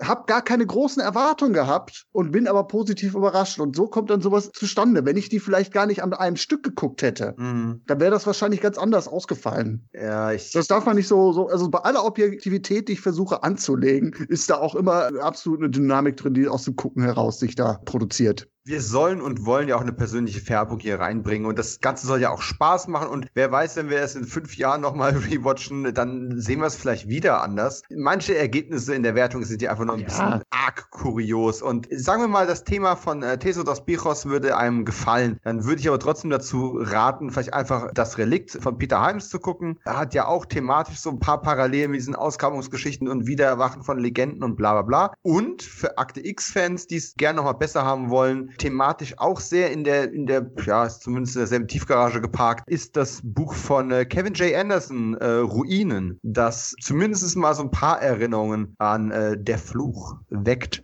Aber das Ganze halt viel, viel besser macht. Ist, glaube ich, immer noch mein liebster Akte X-Roman, den ich gelesen habe. Aber diese Folge ist, wenn ich jetzt nochmal über, über die Wertung drüber fliege, mein absolutes persönliches Lowlight dieser Staffel mit gerade mal mickrigen 3,5 Punkten. So tief bin ich noch nie gegangen. Und so tief ist die Serie für mich auch noch nie gesunken. Die Frage in der Rubrik Die Wahrheit wäre an der Stelle Hunde gegen Katzen. Was denkt ihr? Der Writers Room von Act X hat sich doch ganz klar entschieden, oder? Da ist doch klar, dass Hunde oder Katzenliebhaber sind, wenn man diese Folge zugrunde legt. Also ich persönlich bin eher der Hundefan. Dito? Aber ich überlege gerade, welches Tier ich denn mal äh, sehen möchte in einem Tierhorror, was es noch nicht gegeben hat. Kängurus. Uh. Gibt es einen Horrorfilm mit Kängurus? Naja, Känguru Jack war schon ziemlich gruselig. Aber ich bin auch eher der Hundetyp, wobei ich beides nicht habe. Also bin jetzt auch nicht der, der tierfreundlichste wahrscheinlich unter euch. Aha, nicht mal ein Goldfisch, war? Einen Hasen hatten wir lange, sieben Jahre und dann ist er leider, musste er von uns gehen mit schweren Nierenschaden. Oh. Ähm, das hat uns schwer mitgenommen und klar, ey, hier in einer Großstadt, in einer dreieinhalb Zimmerwohnung, wenn du schon zwei Kinder hast, noch drei Hunde oder so, das, nee, lieber nicht. Nee, das, das, kriegen wir nicht unter. Da ist, da ist das Landkind ja wirklich leichter und äh, wir hatten dann, also meine Hündin, die hatten wir 17,5 Jahre. Ja, das ist ähm, oh, ja. scheiß lang. Ja. Als die vor ein paar Jahren gestorben ist, habe ich die quasi über die Hälfte meines Lebens gekannt, wenn du so willst. Länger als die meisten Menschen. Das ist, ist schon eine ganz andere Baustelle. Und meine Frau, als wir uns kennengelernt haben, hatte tatsächlich Hausratten, so kleine. Und das konnte ich am Anfang ja gar nichts mit anfangen. Aber die kleinen Scheiße sind natürlich auch ratzfatz ans Herz gewachsen. Und dann leben die halt nur so zwei bis drei Jahre. Das ist, das ist für mich gar nichts. Das kann ich beim besten Willen einfach nicht mehr mit so kurzlebigen Tieren klarkommen. Das ist einfach, dafür bin ich nicht gemacht. Das tut mir furchtbar leid. Ich hatte ähm, mal Venus fliegen fallen als Kind. Wow. Das war so der große, große Test, ob ich mich um solche Sachen kümmern kann. Ich sag mal so, ich bin kläglich gescheitert. Zwei sind gestorben, weil ich die wirklich echt überfüttert habe. Also wirklich die dicksten Stubenfliegen haben die von mir gekriegt. Den Kopf haben die fallen lassen, weil die einfach diese ganzen Fliegen nicht mehr verdauen konnten. So fett waren Und die anderen, anderen drei sind leider unter der Schreibtischlampe nicht der beste Spot verbrannt. Und da hatte ich mich dann aus Sicht meiner Mama disqualifiziert, was den Umgang mit Lebewesen betrifft. Du bist gesperrt auf Lebzeiten. genau. Wenn ich irgendwie irgendwo in ein Tierheim gehe, da hängt schon überall mein Gesicht. Also ist äh, ganz klar hier, Tiere werden an mich nicht vermittelt. Obwohl ich sie gerne mag. Man nennt mich tatsächlich auch den Hundeflüsterer. Das ist schon so. Aber ich wohne auch selbst in einer kleinen Wohnung unterm Dach in der Stadt. Äh, das möchte ich dann Tier nicht antun. Wenn ich mal tatsächlich ein bisschen mehr Auslauf habe, dann, dann kommt der Hund. Du bist tatsächlich dann irgendwie so das Gegenstück zu El Bandi, wo überall Schilder hängen, äh, akzeptieren Sie keine Kreditkarte von diesem Mann. das Foto drunter. Ja, wenn ich glaube, du brauchst wirklich schon das Land irgendwo, damit du dem Tier auch einen Gefallen tust. Und das war bei uns halt, du bist hinten durch den Garten raus ins Feld gegangen. So, und dann war alles gut. Also das war ideale Grundvoraussetzungen, die ich jetzt auch so nicht mehr habe. Und irgendwie hoffe ich und träume ich immer davon, dass, wenn das Kind oder wenn die Kinder mal älter sind, dass dann, aber warten wir mal ab, was da noch kommt. Jetzt kommt eine Folge, wo wir endlich mal wieder einigermaßen einig sind, aber auch eher so im Hä, Mittelfeld. Also richtig gut sind unsere Wertungen nicht, aber 6, 6,5 und 6,5, wir liegen wieder ziemlich auf einem Nenner und man muss ja schon ein bisschen mit der, mit der Zunge schnalzen, wenn man sich mal so anschaut, äh, wen wir alles dabei haben. Ne?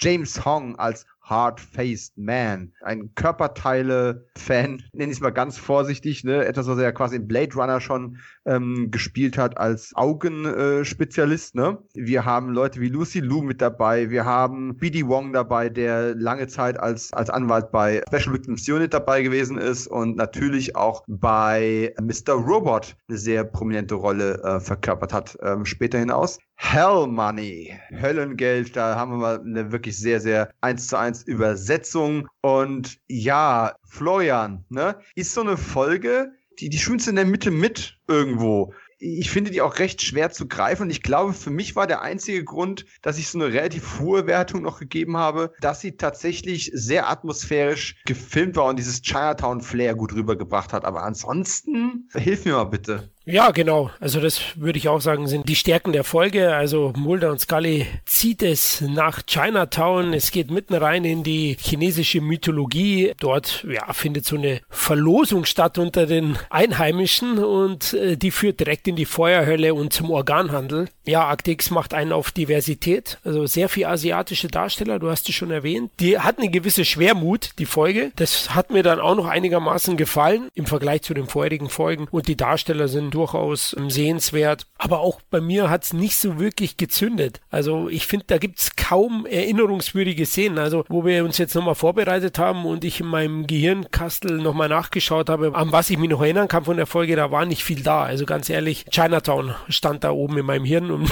viel mehr nicht. Ja. Und lebendig verbrannt, ja. Das sind so kleine Dinge. Also eine nette Abwechslung zu den normalen Themen, das fällt so ein bisschen aus dem Rahmen. Also keine Außerirdischen, keine Mutanten, keine Verschwörungen. Vielleicht unter dem Motto kann man sagen, ist die Folge sehenswert normale Polizeiarbeit halt. Ne? Was, was halt hängen bleibt, ist die Atmosphäre, die ganz gelungen ist. Diese Masken, diese chinesischen Masken von den, ich jetzt mal Organsammlern, denn letztendlich geht es ja ein bisschen sozusagen um eine Akte X-Variante von Organhandel. Das kann man ja sagen, aber eigentlich spielen sie eine Art Spiel. Man versucht hier nochmal einen chinesischen Gegenentwurf zum Raucher zu machen. Natürlich müssen irgendwie alle Bösen rauchen. Ja, ich mag Rauchen auch nicht, aber es ist dann hier doch schon ein bisschen arg platt irgendwo. Es sieht gut aus, es unterhält ganz gut. Es, es gab auch ein paar echt düstere oder ich sag jetzt mal im weitesten Sinne gruselige Momente drin. Aber die 6,5 ist schon sehr wohlwollend und ich kann die auch rückblickend nur noch damit rechtfertigen, dass er eben nicht Tesoros Bichos Qualitäten hat ähm, und damit halt irgendwie automatisch schon besser ist, Patrick, ne? 6, du bist ein bisschen tiefer sogar noch, aber immer noch höher als Tesoros Bichos. Also. Das passt auf jeden Fall, das, was ihr alles gesagt habt. Stichwort Diversität gehe ich nicht ganz mit. Ja, spielt mit dem Reiz, so andere Kulturen darzustellen, aber ich finde, Klischee. da kommt das, äh, genau, was ich ganz gerne immer mal genauer angucke, ist das jetzt jetzt irgendwie nicht vielleicht ein bisschen ausbeuterisch gezeigt. Auch hier wird die chinesische Community so als isolationistisch dargestellt. Also man bleibt immer nur so unter sich und dann ist die asiatische Kultur ja so reich an mystischen Geschichten und dann reicht es nur hier für diesen Organ-Bingo und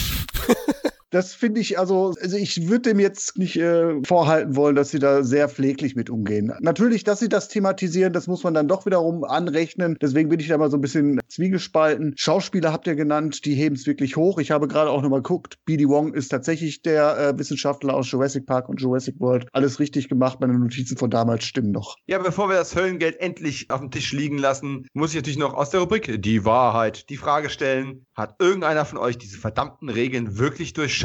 Ich habe es nicht geschnallt. Und sind zwei Millionen nicht etwas arg dürftig nach heutigen Maßstäben? Also ich hätte irgendwie mehr Geld erwartet auf dem Tisch. Und diese Regeln. Ich bin aber auch nicht gut darin. Wir sind manchmal zu so Spieleabenden, also vor der Pandemie natürlich zu Spieleabenden bei Freunden eingeladen. Und wenn mein Kumpel dann die Regeln erklärt, sitze ich mir da und denke, boah, ey, äh, lass uns anfangen zu spielen. Ich habe keine Ahnung weiß nicht, wie man das spielt. Ich muss es beim, beim, beim Machen lernen. Seid ihr schlauer als ich? beim Machen lernen ist bei dem Spiel aber auch ein bisschen schwer. So. du musst einfach, komm, spiel ein, zwei Mal mit, dann hast du ein Gefühl davor. Dann kommst so, du beim ein, ersten zwei Mal, mal weg. Dann bist du schön cross. ja, es stimmt. Also für so ein Zip Zap und du bist ab ist das schon sehr kompliziert, ja. Stichwort Geld, ich weiß nicht, kommt drauf an, was, ne, was du da nimmst. Also so eine Niere oder so ist natürlich schon ein bisschen übel. Aber wenn man so sagt, pff, was brauche ich denn nicht? Eine Fingerkuppe oder so, die würde ich schon für zwei Millionen abdrücken. okay. Also die Regeln habe ich auch nicht wirklich verstanden. Ich habe jetzt die Folge dreimal gesehen, aber ich check's nicht. Ich müsste auch mitmachen. Ich würde es wahrscheinlich erst im Ofen dann schnallen. Oh, habe ich ja, irgendwas falsch gemacht. Ich dachte, wir spielen Fang den Hut. Also, wir haben ja genug harte Akte X-Fans, die diesen Podcast hören. Das wissen wir aus den, aus den vielen wunderbaren Feedbacks, die wir über die Jahre jetzt schon bekommen haben. Wenn es da draußen einen gibt, der das verstanden hat und der uns mal ein Handbuch schreiben möchte, muss ja kein langes sein, ne? Schickt's bitte gerne ein und wir, wir spielen mal eine Runde. Natürlich nur das zum Spaß. Wäre tatsächlich auch ein geiles Merchandising, so Akte X The Game Organ Bingo. ja, presented by Hell Money. Mein Gott. Ja. Ich meine, die, ähm, die Flasche ist schon geil, die sie da haben, wo sie da immer dieses grünen Behälter, wo die dann immer diese komischen Mayonsteine reinpacken und so. Das macht sich schon gut im Schrank, glaube ich. Es, es hat was, aber ich glaube, es hätte der Spannung gut getan, wenn der Zuschauer tatsächlich jetzt mal äh, im Ernst, ne, wenn der Zuschauer die Regeln leichter und besser hätte verstehen können, hätte es doch eher ein Gefühl für Spannung gehabt, weil du wüsstest, oh oh, dieser Stein ist aber besonders schlecht und sowas. Und dieses Gefühl hast du nur so ganz kurz mal gehabt, wenn halt Musik und Inszenierung dir gesagt haben, oh, das war jetzt aber schlecht. So wirklich durchschaut hast du es nicht. Aber wie hättest du es denn machen sollen? Dann kommt da einer an, ne, dann kommt der der, der, Spielleiter und sagt, Ladies and Gentlemen, wir ja. jetzt die Regeln. Und dann kommt erstmal eine, so, so ein Flipchart und dann wird dir erklärt, so, Regel Nummer eins, man redet nicht über dieses Spiel. Regel Nummer zwei. Und dann geht das, und dann sind wir zehn Minuten verbaselt. Du machst Witze, aber letzten Endes, man hätte einen eleganten Weg suchen müssen, denn selbst bei einem banalen Pokerspiel, ne, wir spielen Texas Hold'em in der Variante so und so, du kriegst zumindest mal so einen groben Anhaltspunkt im Dialog geliefert, selbst in einem hochwertigen Film, welche Variante von dem Spiel gespielt wird. Und auf die Art und Weise hätte man das irgendwie doch einflechten können oder irgendein Charakter da darüber lamentiert und oh, der Stein mit den drei Strichen oder was weiß ich was. Das nicht platt zu machen, erfordert natürlich ein bisschen Kunst, aber ich bin ja nicht der Autor dieser beknackten Folge, sonst hätte ich mir irgendwas anderes ausgedacht. Egal. Lassen wir es einfach gut sein. Wir kommen aus einem sehr durchwachsenen Mittelfeld der dritten Staffel zu einem, ich glaube, das können wir schon mal vorwegnehmen, Highlight der Staffel. Bei der Watch Mojo Top 10 ist diese Folge auf Platz 4 gelandet. Ich finde absolut zu Recht. Kürzlich hat ein amerikanischer Podcast namens Inglorious Tracksperts, rate mal, was es geht, richtig Star Trek, haben die neulich über acht Stunden Podcast-Marathon gemacht, in dem sie die 101 besten Science-Fiction-Episoden aller Serien aller Zeiten gekürt haben, nach persönlicher Meinung natürlich. Da hat diese Folge ebenfalls einen Shoutout bekommen, zusammen mit dem Schwesterstück in Millennium, das später noch folgen sollte. Die Rede ist von José Chunks from Outer Space zu Deutsch, andere Wahrheiten. Okay, der deutsche Titel ist vielleicht nicht ganz so originell und kriegt jetzt keine volle Punktzahl, aber wir zücken 9, 9 und 8,5 Punkte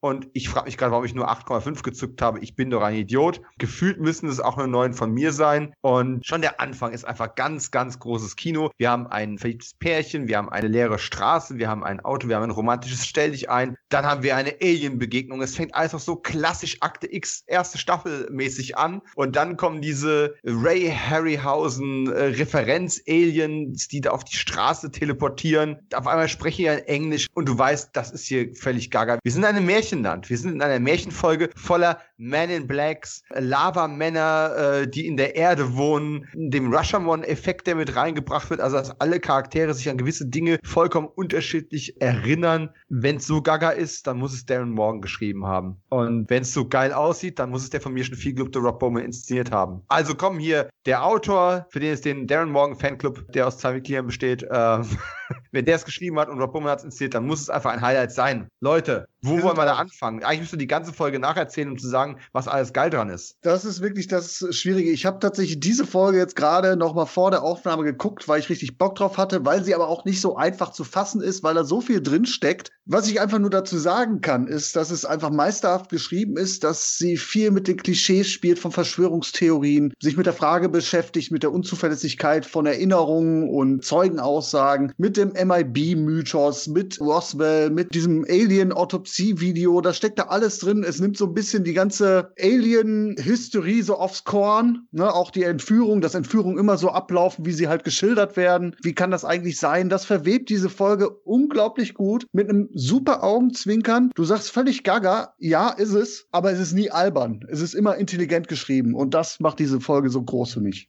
Ich frage mich, warum ich da keine 10 rausgehauen habe damals. Eigentlich gehört diese Folge zusammen mit der Hellseher auf eine DVD. Ja, da gehe ich mit. Also bin ja auch im Fanclub. Darren Morgan at its best. Ganz große Folge, seine Abschiedsfolge. Na, es kommt ja danach nichts mehr auf Akte X-Seite von ihm. Und äh, er spielt wunderschön mit diesen ganzen Klischees. Hat ja Patrick erwähnt mit Wahrnehmung und Realität. Ja, es gibt ja dann auch den Satz von Jose Chang. Die Wahrheit ist so subjektiv wie die Wirklichkeit. Non-Fiction, Science Fiction. also herrlich. Also ich habe heute Morgen auch noch mal kurz reingeschaut und habe riesen Spaß gehabt, auch mit dem Man in Black, Jesse Ventura, wo er den einen Verschwörer da im Wrestling-Move mitnimmt. Also gibt so tolle Gaga-Momente, auch wenn Mulder äh, sein Kuchen isst und in dem Bistro da, ich weiß nicht, die ganze Tat zusammenfrisst und dem was befragt und dann eben man die unterschiedlichen Erzählweisen bekommt und Sichtweisen der jeweiligen Protagonisten und das ist einfach clever gemacht und das ist ein echtes Serienhighlight. Also Jose Chang, muss ich sagen, die kann ich immer wieder anschauen und das wäre so eine DVD, na, die Darren Morgan Folgen, haben wir schon mal geredet. Da möchte ich eine eigene Scheibe. Ja, und am besten mit der Fortsetzung, die es dann im Millennium gegeben hat. Das muss man einfach immer wieder erwähnen, weil Millennium viel zu wenig Liebe bekommt. Darren Morgan, du hast gerade schon gesagt, hat ja die Serie nach der dritten Staffel verlassen, um dann eben ein bisschen auch Millennium zu schreiben, was mit den besten Folgen auch in der zweiten Staffel von Millennium geführt hat. Und hier auch die ganzen Inside-Jokes, die da mit drin sind. Ne? Wir haben eine Figur namens Detective Manners, der natürlich nach Akte X-Regisseur Kim Manners benannt worden ist. Wir haben Jesse Ventura als Man in Black und der zweite Man in Black ist, das ist natürlich für uns nicht ganz nachvollziehbar, das musste ich mir auch anlesen, Alex Trebek, ein Game Show Host, der eben einen Alex Trebek äh, Lookalike als Man in Black quasi darstellt. Es ist, es ist völlig gaga. Charles Nelson Riley als äh, Jose Chang spielt das ganz fantastisch. Der Humor von ihm ist, ist so auf den Punkt. Einmal mehr hat Darren Morgan auch einfach eine Rolle geschrieben für einen älteren Charakterdarsteller, ähnlich wie bei Clyde Bruckman äh, in Der Hellseher, wo einfach so ein Schauspieler auch mal richtig glänzen kann und eine Rolle für die Ewigkeit abliefert. Für mich als John Frankheimer-Fan, ne, was habe ich gelacht bei der Wiedersichtung beim ersten ging es mir garantiert über den Kopf, das habe ich nicht verstanden. Ne? Das José Changs Buch Der Caligarische Kandidat, wie auch immer das übersetzt hat, also The Caligarian Candidate, ist natürlich eine Anspielung auf uh, The Manchurian Candidate von eben John Frankenheimer, sein 1962er Spitzenthriller, der in Deutschland eben Botschafter der Angst heißt. Und Sky nannte es ja einen der besten Thriller, die jemals geschrieben wurden. Und genau das gilt eben auch für den Botschafter der Angst, einen der besten Thriller, die jemals fürs Kino gedreht worden sind. Wir haben den, den unglaublichen Yuppie, der nochmal auftaucht, ne, aus der Clive Brockman Folge. Allein dafür hat schon wieder gelohnt, ne? Es gibt Anspielungen auf Space Above and Beyond, die Serie von äh, Morgan and Wong. Ich wollte gerade sagen, über die ich in der Folge schon gesprochen habe, aber das war ja Staffel 4 Teil 1. Also freue ich auf Staffel 4 Teil 1. Da rede ich noch ganz viel über Space Above and Beyond. Äh, ist auch hier wieder eine Anspielung mit drin. Es ist einfach grandios. Gillian Anderson ist hinreißend. Ich habe auch hier nochmal reingeschaut, um mir einfach auch das Blu-ray-Feeling nochmal zu geben. Es ist einfach unfassbar, ne? Oder auch so kleine Momente, nicht mal, dass Mulder und Sky die besten Gags abbekommen oder dass Jose Chang die einzigen Gags bekommt. Nein, selbst äh, Detective Manners, ne? So, ja, sie würden also einen Lügendetektor-Test hinnehmen, um zu beweisen, dass sie von Außerirdischen entführt worden sind. Aber ja, natürlich. Ja, zu blöd. Ich brauche keinen Lügendetektor, um zu sagen, dass sie nur von ihren Hormonen entführt worden sind, sie Punk. Das ist einfach so. Der, der ja dann immer in der Erzählung immer so ein Blieb untergeschoben bekommt, weil er ja die ganze Zeit, was weiß ich, irgendwelche Schimpfworte von sich gibt. Und jeder, der über ihn berichtet, dann siehst du mal, ja, hier ist ja blieb UFO, ne? ja, einfach, einfach nur zu göttlich. Einfach generell so wie tatsächlich immer so die Perspektiven so ganz subtil wechseln. Du weißt nie immer so 100 Prozent, wer erzählt jetzt was. Ja. Und wie Mulder dann mal, weiß ich nicht, wie so diese harte, harte Ermittler rüberkommt, dann mal wieder der verständnisvolle Interviewer, dann ist er da irgendwie der Typ, der, der die Leute wirklich an den Kragen packt und sie bedroht, wenn du erzählst von diesen Treffen, bringen wir dich um.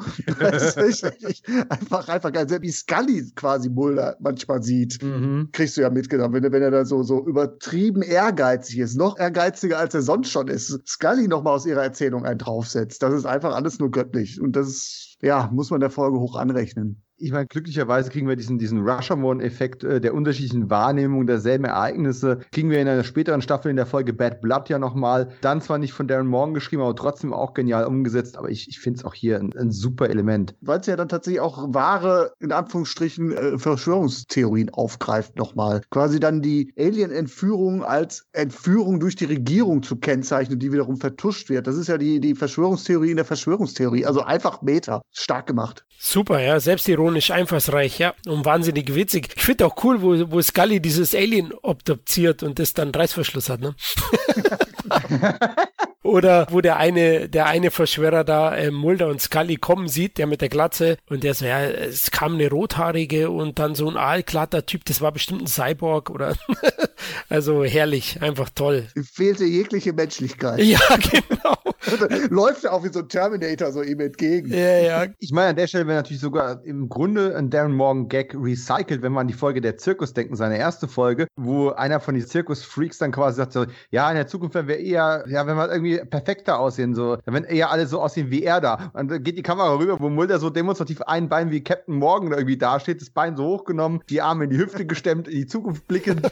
also, so völlig unnatürliche Haltung. Und wenn ihr euch fragt, David Duchovnys Gastauftritt in Space, Above and Beyond. Äh, er spielt einen, ähm, wie soll ich sagen, künstlich veränderten ähm, Menschen oder eine künstliche Wesenheit. Also auch da gibt es dann wieder eine Querverbindung, dass man diese Nummer noch ein bisschen ausschlachtet. Es ist einfach ja, mind-blowing. Es ist eine tolle Folge. Also wenn ich mir aus der Staffel in zwei, drei, vier Jahren nochmal irgendwie ein paar Highlights rauspicke, die ich mir nochmal anschauen möchte, oder weil ich ja zum Großteil noch auf DVD geschaut habe, die ich jetzt nochmal auf Blu-ray schauen möchte, dann, keine Ahnung, ne, der Feind Teil 2 und Jose Chunks from Outer Space, ja, sind zusammen mit Clyde Bruckman so, das sind so wahrscheinlich so die drei, die ich am ehesten noch, so eine Wiedersehqualität einfach haben. Ich glaube, die kann ich mir noch fünfmal angucken, kann immer noch was drin entdecken. Ja, die ist vollgepackt. Also deswegen war mir wichtig, klar nochmal einen kleinen Blick reinzuwerfen, weil sie bleibt einfach in Erinnerung, definitiv, aber wie alles ineinander greift, das musste ich jetzt einfach nochmal sehen. Und wer die Folge nicht gesehen hat, kann ich mir jetzt eigentlich nicht vorstellen, der sollte, also wenn, wenn man wirklich aus der Staffel was empfehlen sollte, ist immer schwierig, diese, gerade diese Comedy-Folgen zu empfehlen, weil sie ja mhm. eigentlich mhm. ja herausstechen, was anderes machen. Aber sie sind zu schade, um sie einfach nur für Neueinsteiger irgendwie als ferner Liefen zu betrachten. Das geht nicht es ist halt auch einfach eine geile Science-Fiction-Folge. Es, ist ein, es ist ein tolles Sci-Fi-Story-Konstrukt. Losgelöst davon, ob man jetzt die Charakteranspielungen versteht. Und von daher, ja, wie gesagt, wenn ihr Akira Kurosawa, das ich das gerade mal erwähnen soll, ne, Rashomon-Effekt benannt nach einem äh, bekannten Akira Kurosawa-Film, wo eben auch verschiedene Perspektiven auf dasselbe Ereignis erzählt werden. Irgendwie wäre es immer wieder kopiert, aber selten so schön wie hier.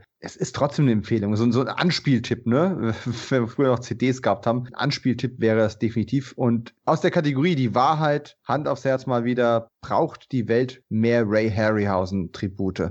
Auf jeden Fall, klar. Auch wenn es mich ein bisschen rausgerissen hat in HD, na, man merkt schon, der Zyklop da ist ein bisschen hölzern, aber man muss das ja mit Augenzwinkern sehen. Und ja, Ray Harryhausen ist schon ein ganz großer gewesen und ich schaue heute noch gern die ganzen Zipport-Filme, ne? Ja, vor allem dieser, dieser Skelettkampf, der berühmte, ist einfach mega gut. Ja, den gucke ich mir immer wieder an. Ja, so und die Argonauten meinst du? Das mhm. ist super. Das ist richtig gut. Ja, da kann man immer wieder sagen, eigentlich reicht auch das Original. Ich meine, ich finde es immer gut, äh, gerade weil es ja jetzt auch ein paar Jährchen zurückliegt. Da kann man gerne mal die ein oder andere Ehrerbietung äh, erweisen. Aber eigentlich sollte man sich die Originale angucken die tatsächlich relativ wenig an Klasse eingebüßt haben. Und mir fallen so zwei verschiedene Tribute ein. Und was Florian gerade gesagt hat, stimmt natürlich, aber die Spezialeffekte sollten ja auch in den 90ern schon veraltet aussehen. Von daher stört es mich nicht, wenn die jetzt in HD noch veralteter aus einem anderen Grund quasi aussehen, weil sie sollten ja nicht Fotorealismus irgendwo vorgaukeln. Und ich erinnere mich noch sehr deutlich, ich meine, Armee der Finsternis war ja auch was, wo Sam Raimi gesagt hat, ganz klarer Tribut an Ray Harryhausen. Wir haben es genauso gemacht wie er in vielen Fällen. Ne? Wir haben damit die Skelettarmee der Untoten quasi rumgetrickst. Und ein paar Jahre später hat Sam Raimi ja die Serie ähm, Hercules produziert.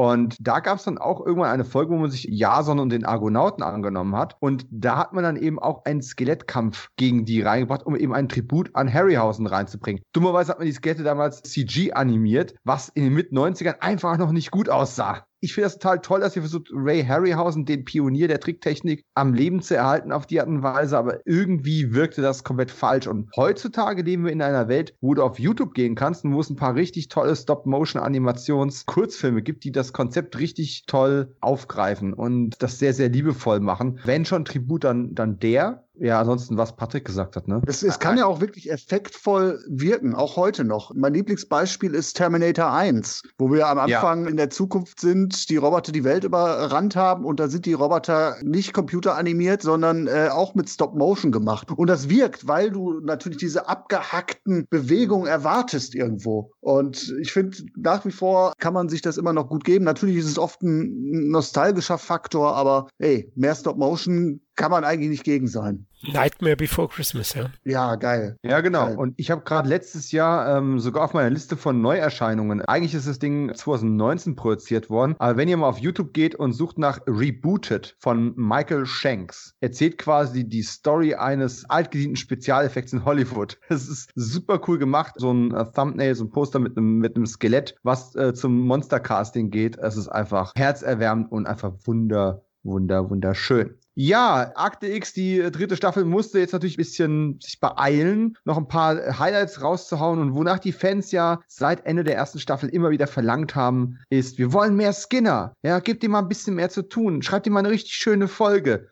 Nun, sie haben ihm eine Folge geschrieben, sagen wir mal so. Und James Cameron hat sich den Titel geliehen, denn das Ding heißt im Original Avatar. Im Deutschen hat es gereicht für Heimsuchung und eigentlich ist es eine Succubus-Story. Ja, Skinner geht es in der Staffel einfach nicht wirklich gut. Ne? Am Anfang wird er zusammengeschlagen wegen diesem Datenband, das Crytek ihm klaut, das dann in der Feind wieder auftaucht. Dann wird er zusammengeschossen. Jetzt Moment, kriegt er endlich was. Frau wird er, glaube ich, hart verprügelt, ne? Ja, ja. Jetzt kriegt er was fürs Bett und das geht auch nicht gut aus, weil am nächsten Morgen ist die junge Dame tot ich fand die Folge echt nicht gut und ich finde meine sechs Punkte noch sehr, sehr wohlwollend. Ihr habt beide sieben gegeben. Ihr könnt mich nicht überzeugen, hochzugehen. Ich würde sogar eher noch runtergehen. Aber wieso reicht's für sieben? Einfach nur, weil Mitch Piaggi ein Typ ist, der eine eigene Folge verdient hat oder weil ihr mehr da drin gesehen habt? Genau das ist es. Also, Patrick, das war's. Ich, Nein. Ich glaube, ich glaube, auch die Skinner-zentrierte ist bei mir der Ausschlag gewesen. Also, rückblickend würde ich wahrscheinlich auch nochmal einen Punkt runtergehen, weil die Folge ist schon sehr kitsch und klischeebeladen. Das muss man einfach so sagen. Was ich aber schön finde an der Folge ist, dass Skinner hier endgültig zum Team gehört. Ne? Auch wenn es kurz heißt von äh, Scullys Seite Mulder, wir wissen ja eigentlich gar nichts über ihn. Wenigstens hatte er aber safer Sex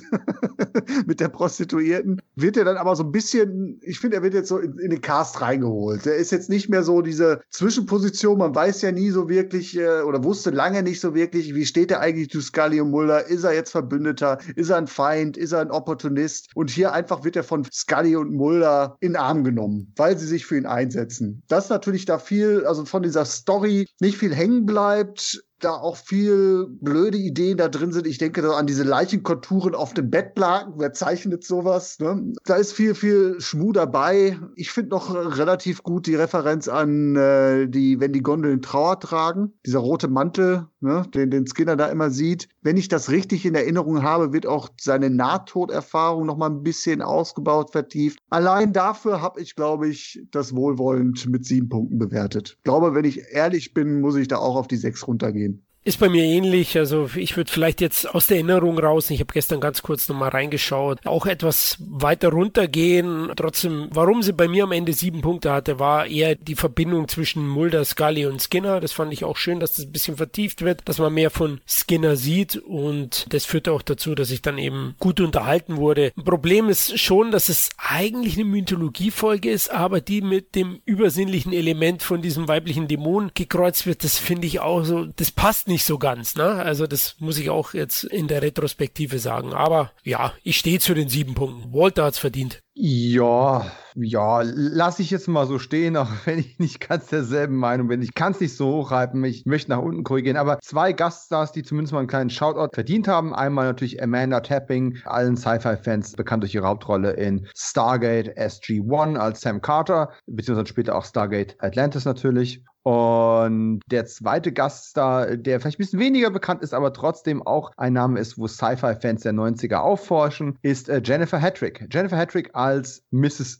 Skinner. Und das finde ich eigentlich ganz spannend. Das ist so ein Karrierekick. Also, sie hat keine so eine richtig lange Karriere. Sie hatte zwei Serien, wo sie, oder drei Serien, wo sie semi-regulär dabei gewesen ist. Sie war bei Ellen Law länger dabei. Und dann hat sie aber vor allem einen Sci-Fi-Treffer gelandet, indem sie eben in Picard macht Urlaub, in Captain's Holiday, hat sie quasi den Love Interest für Patrick Stewart alias Jean-Luc Picard gespielt, der von seiner Crew dazu verdonnert worden ist, mal Urlaub zu machen, sich so richtig hart zu entspannen, auf einen Vergnügungsplaneten zu gehen und natürlich kann er auch dort nicht die Backen stillhalten, wird dann quasi von Jennifer Hattrick angebaggert und äh, lässt sich das auch sehr gerne gefallen, geht mit ihr auf ein kleines Indiana Jones Abenteuer und das Ganze war so charmant, die haben so eine schöne Chemie gehabt, dass man sie dann später, also ein Jahr später für eine Q-Folge wieder zurückgeholt hat. Ja, das war ein ganz netter Lauf. Sie ist dann auch noch einmal bei äh, Deep Space Nine in der ersten Staffel in einer deutlich schlechteren Folge aufgetreten. Und das war halt so 90, 91. Der letzte Auftritt in Deep Space Nine war dann schon 93. Und da hat sie immer noch so ein bisschen die Frau gespielt, hinter der alle her waren. Ne? Also erst Jean-Luc Picard, dann eben Q. Und ja, 1996 ist sie dann schon die Frau, von der Skinner eigentlich weg will.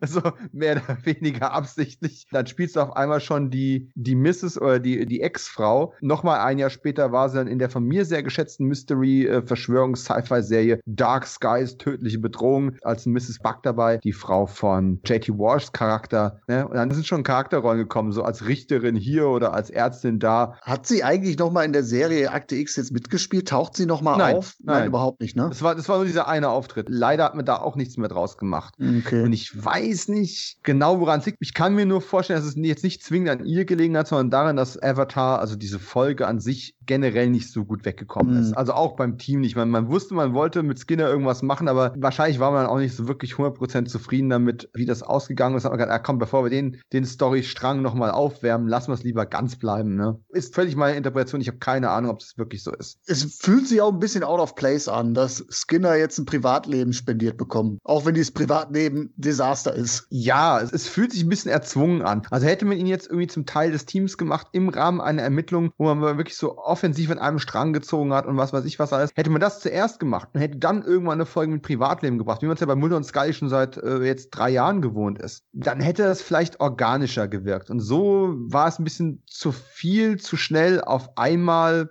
ja, mich hat's nicht wirklich überzeugt. Wenn wir mal so ein bisschen das Foreshadowing betreiben, in der vierten Staffel gibt es ja auch ein, zwei Folgen, wo er innerhalb der Mythologie eindeutig Position bezieht. Dann braucht es rückblickend diese Folge nicht. Dann ist sie wirklich ja. ein bisschen aufgezwungen, ja. Man braucht die Folge dann quasi sogar noch weniger. Und wo wir bei Folgen sind, die man noch weniger braucht, ich weiß, ich habe die Anekdote beim ersten Aufnahmeversuch schon erzählt. Ich hause jetzt einfach nochmal raus. Auch einer meiner absoluten persönlichen Tiefpunkte dieser Staffel ist Quagmire oder zu Deutsch Der See, die 22. Folge und quasi die letzte, bevor es in den finalen Showdown so langsam reinleitet und das Finale so vorbereitet. Ich habe gerade noch so fünf Punkte gegeben und die sind ganz knapp. Es ist aber eine persönliche Sache, warum ich diese Folge nicht gut finde. Ich hole ein bisschen weiter aus. Es sind die 90er. Ich, Riesenakte X-Fan, und Informationen waren damals ja über die Serie noch nicht so leicht zu bekommen, wie das heute möglich ist. Man konnte sich nicht mit anderen Fans vernetzen. Man konnte nicht einfach so Folgen auf Englisch gucken. Das ging alles nicht. Und dann kam der Schüleraustausch. Ich in England. Was ist natürlich meine wichtigste Mission?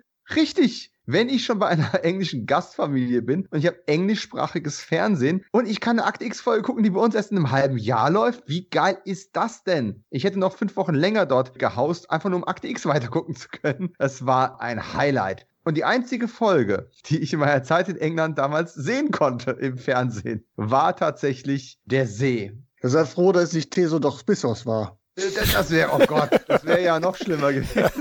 Ich muss tatsächlich sagen, ich, ich hätte jetzt gar nicht mehr so genau gewusst, wann war eigentlich mein Schüleraustausch, aber äh, es muss offensichtlich im Juli 96 gewesen sein, denn da ist die Folge in UK gelaufen. Vielleicht war es auch schon ein Rerun, ich glaube es aber eigentlich nicht. Es war noch vor der deutschen Erstausstrahlung. Zwei Kims haben es umgesetzt. Kim Manners hat inszeniert, Kim Newton hat es geschrieben und ja, obwohl ich noch so ein paar nette ähm, Behind-the-Scenes-Titbits raushauen kann nachher und obwohl es ein paar nette Special Effects gibt, und eine sehr atmosphärische, wir hocken auf einem Steinsequenz, ist diese Folge einfach ein, ein völliger Käse. Und vorhin habe ich noch gesagt, ey, der, der Writers Room muss ja irgendwie von Hundefans irgendwie beseelt sein. Ja, offensichtlich irgendwie doch nicht. Denn äh, was man hier an Quackmeier so aufgehangen hat, ist irgendwie jetzt auch, auch für Hundefans nicht wirklich befriedigend. Wie man Quackmeier aufgehangen hat, meinst du? Es ist schon ganz schön Käse. Ich meine, es fühlt sich an wie eine Folge aus der ersten Staffel, nur mit mehr Sinn für Selbstironie. In der ersten Staffel hat man ja auch versucht, so alle möglichen klassischen Mythen abzuarbeiten. Und jetzt muss man so eine Nessie-Folge noch raushauen. Nur, dass wir jetzt halt wirklich ein bisschen mehr Augenzwinkern reinbringen und natürlich noch so die obligatorische Muller und Scully haben sich lieb Sequenz, die wirklich schön ist. Das will ich der Folge gar nicht nehmen. Aber diese Konstrukt rundherum und Nessie war auch nie meine liebste Mythologie und der Hund, I couldn't care less. Es hat bei mir nicht gezündet. Aber zum Glück Florian siebeneinhalb und Patrick acht Punkte. Patrick, acht Punkte. Du findest diese Folge also so gut wie der Feind Teil 1. Richtig? Ja, äh, also fast, es ist, es ist natürlich, im Moment, jetzt, jetzt versuche ich mal nicht hier irgendwelche äh, Äpfel mit Bieren zu vergleichen. Man muss ja natürlich sehen, dass es jetzt keine Mythologie-Folge ist, sondern eine Standalone-Folge. Also von daher, jetzt komm, wird man nicht tendenziös hier. Äh, tendenziell bin ich das schon immer, doch. Nein, aber ich, ich finde diese Folge grundsympathisch. Es ist keine große Folge. Ich bin persönlich ein ziemlich großer Nessie-Hooligan. Als Kind fand ich Nessie super. Von daher habe ich da ein Herz für. Ich finde ganz gut, dass die Folge auch ironisch damit bricht, dass sie dieses Seeungeheuer nicht zeigt. Natürlich, um diesen Mythos aufrechtzuerhalten, aber auch, weil man es, glaube ich, mit dem Budget, also du kannst natürlich irgendwie den Jersey Devil oder Bigfoot durch den Wald wanken lassen, aber mit dem Budget einer TV-Serie eine Wasserschlange, eine überdimensionierte zu zeigen, geht da wahrscheinlich nicht klar. Von daher lässt mich das auch nicht unbefriedigt zurück. Ich finde schön, dass es so offen ist. Und was ich halt ganz an dieser Folge schätze, ist so diese, der weiße Hai, Natur schlägt zurück Motiv. Ne? Also, das ist ja so ein Freizeitsee, eine Urlaubsdestination, Schrägstrich, Naturschutzgebiet und dann diese ganzen Diskussionen, die von diesen Figuren drumherum aufgemacht werden. Ne? Da hast du den klassischen Naturschützer, der dann sagt so, ja, hier findet der Frosch-Holocaust statt und der Mensch ist der Henker, ne? Und dem wird dann dieser Sheriff gegenübergestellt oder dieser, dieser Vertreter, der da den See irgendwie nicht dicht machen will, der sagt, ja, mein Gott, hier an einem See dieser Größe sterben in einer Saison acht, neun Menschen, das ist doch normal. Kennt man ja von aktuellen Diskussionen auch solche Sachen, solche Argumentationen. Von daher hat diese Folge einfach für mich gut funktioniert. Es ist wahrscheinlich nicht die beste Folge aller, aller Zeiten, das definitiv nicht. Aber sie ist persönlich, sie ist effektiv, ohne viel Tamtam. -Tam. Kleine Referenz Moby Dick drin. Schöne Folge, finde ich. Da gehe ich mit. Also ich finde die auch wahnsinnig sympathisch, hoch unterhaltsam. Für mich lebt die vor allem von den pointentierten Dialogen und Streitgesprächen zwischen Mulder und Scully. Ja, Scully ist ja wieder mal skeptisch, Mulder glaubt wieder alles. Ja, der riecht den Braten nicht und vorhin erwähnt, dörfliche Atmosphäre, da bekommt man mich. Und dann, wie der Patrick gesagt hat, die kauzigen Charaktere in der Gegend, die da leben. Ne? Auch in diesem Big Blue Shop. Ah, herrlich, herrliche Szenen einfach. Das macht Spaß. Klar ist es vorhersehbar. Es gibt auch nicht so viel Schauwerte, bis auf ein paar verstümmelte Leichen. Na, die eine Halbleiche hat noch die Hosentür offen, deswegen sagt Scully, ja, der war besoffen, der ist im See bisseln gegangen und deswegen hat er da einen Badeunfall gehabt. Genau, diese Diskussionen sind auch immer so wunderschön, wo, wo, Scully halt wieder in ihr altes Muster verfällt und versucht, das irgendwie alles logisch zu erklären. Ja, genau. Und davon lebt ja die Serie auch irgendwie und das fand ich schön da. Klar ist am Ende die Erklärung recht banal und insgesamt kein ganz großes Highlight, aber also ich hatte meinen Spaß damit, deswegen 7,5 Punkte. Ich meine, ich habe eine ganz andere Erklärung dafür, warum ihr der Folge so viele Punkte gegeben habt. Liegt einfach daran, dass Darren Morgan hier ja quasi noch als Autor mit aktiv war, wenn auch nicht kreditiert. Denn ähm, wenn man mal so drüber nachdenkt, es ist so eine Sache generell beim Fernsehen. Das ist was, was ich damals nicht wusste, aber inzwischen ja auch allgemein bekannt ist, ist, wenn Autoren in einer Serie etwas etablieren, sagen wir, du bist Autor von der vierten Folge der dritten Staffel von Akte X und du schreibst in dieser vierten Folge der dritten Staffel von Akte X eine Figur rein, zum Beispiel eben den unglaublichen Yappi, den wir dann in Jose Chang nochmal gesehen haben, dann gehört dir diese Figur ein Stück weit. Auch wenn du eine Auftragsarbeit abgeliefert hast für die Produktion dieser Serie und damit deine Rechte quasi an die Produktion abgetreten hast, bist du derjenige, der diese Figur Yappi erfunden hat oder eben auch Clyde Bruckman, den Hellseher. Das heißt, in einem eigenen Drehbuch von dir, wenn du später Jose Chang schreibst, kannst du diese Figur ohne weiteres wieder unterbringen. Hast du diese Folge nicht geschrieben, ein anderer möchte deine Figur nochmal verwenden, dann ist das schon gar nicht mehr so einfach. Und oder zumindest mit einer Zahlung verbunden. Jetzt ist ja aus der Folge der Hellseher, also diese Clyde Bruckman-Folge, auch Queequeg übrig geblieben. Der kleine und nicht eben so super hübsche Hund, finde ich zumindest, ist nicht, mein, nicht meine Rasse. Von Scully ist ja da quasi etabliert worden und jetzt haben wir den quasi wieder mit dabei. Darren Morgan hat aber auch andere Charaktere wieder zurückkommen lassen, ne? den, den, den Stoner-Dude und solche, solche Figuren, die dann eben so kleine Auftritte in der Folge haben, die in früheren Darren Morgan-Folgen dabei gewesen sind. Und die berühmt-berüchtigte Szene auf dem Stein, wenn Mulder und Scully wirklich so on point und herzig zusammen da sind, das ist komplett von Darren Morgan geschrieben worden, obwohl er als Autor hier gar nicht kreditiert ist. Aber er war ja damals, ich glaube, auch Script-Editor oder Script-Supervisor, irgendwas in der Art. Also er hat quasi mit diesem Job die Rewrites von der Folge gemacht, hat diese Dialoge und das alles auf den Punkt gebracht. Das heißt, die Hand von Darren Morgan ist ganz groß hier im Bauch des Ungetüms und hat quasi die Sachen, die in der Folge am besten funktionieren, auch für mich maßgeblich mit beeinflusst. Aber es ist ja trotzdem eine Nessie-Folge und die zieht mich einfach nicht.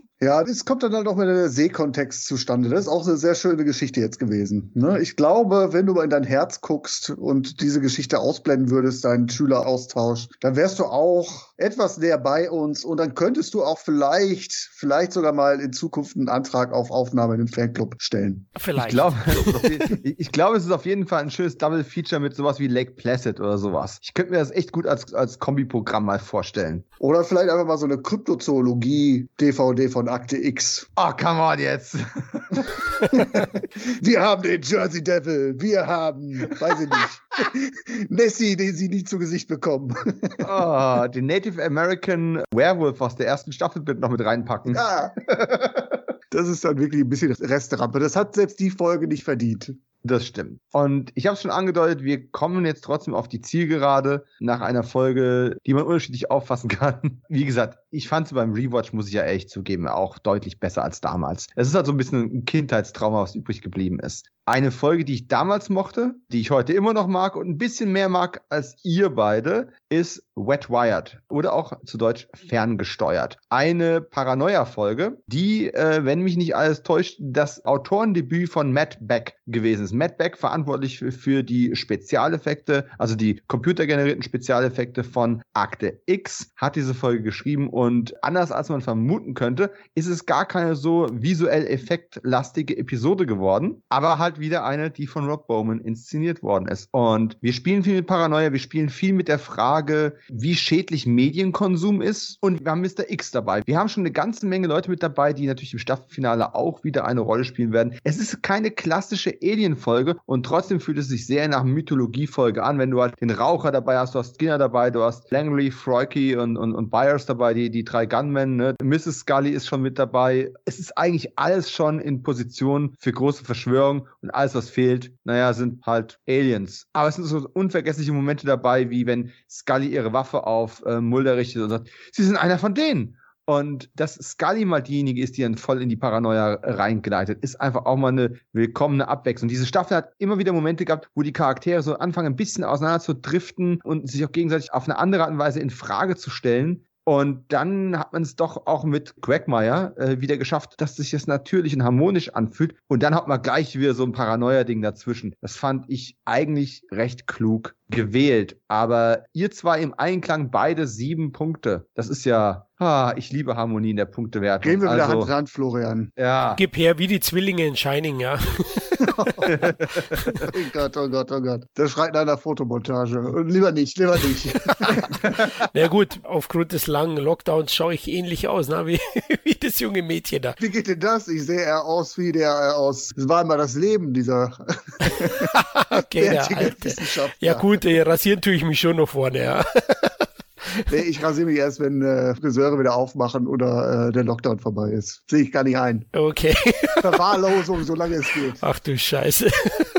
Cat Weasel. Der wird jetzt Mode, der Homeless-Look. Ja, ich fand die Folge auch gut. Also sieben ist ja nicht wirklich schlecht und es ist eine schöne Einstimmung auch aufs Finale. Deswegen finde ich sie sehr gut positioniert in der Staffel. Scully spielt richtig stark, also Anderson. Ja, diese Paranoia, die latente Angst ne, vor der Manipulation. Wem kann sie noch trauen? Das ist wirklich gut gespielt. Und ansonsten hast du ja auch gesagt, du bekommst die ganze Truppe serviert. Mulders Nerd-Truppe ist dabei. Du bekommst Mr. X ähm, am Ende zu sehen, der den Raucher trifft. Ja, uh, großes Fragezeichen. Eieieiei, der Mr. X, das ist schon ein Fuchs, ne? Also der sucht sich immer aus, wie er es braucht. Der geht mit jedem ins Bett sozusagen. Das fand ich auch gut und äh, auch die Folge ist dann doch relativ geradlinig, auch wenn sie aus meiner Sicht dann wieder am Ende etwas vorhersehbar ist. Deswegen auch nur sieben Punkte. Trotzdem, also gibt klar schlechtere DVDs zum Wegwerfen.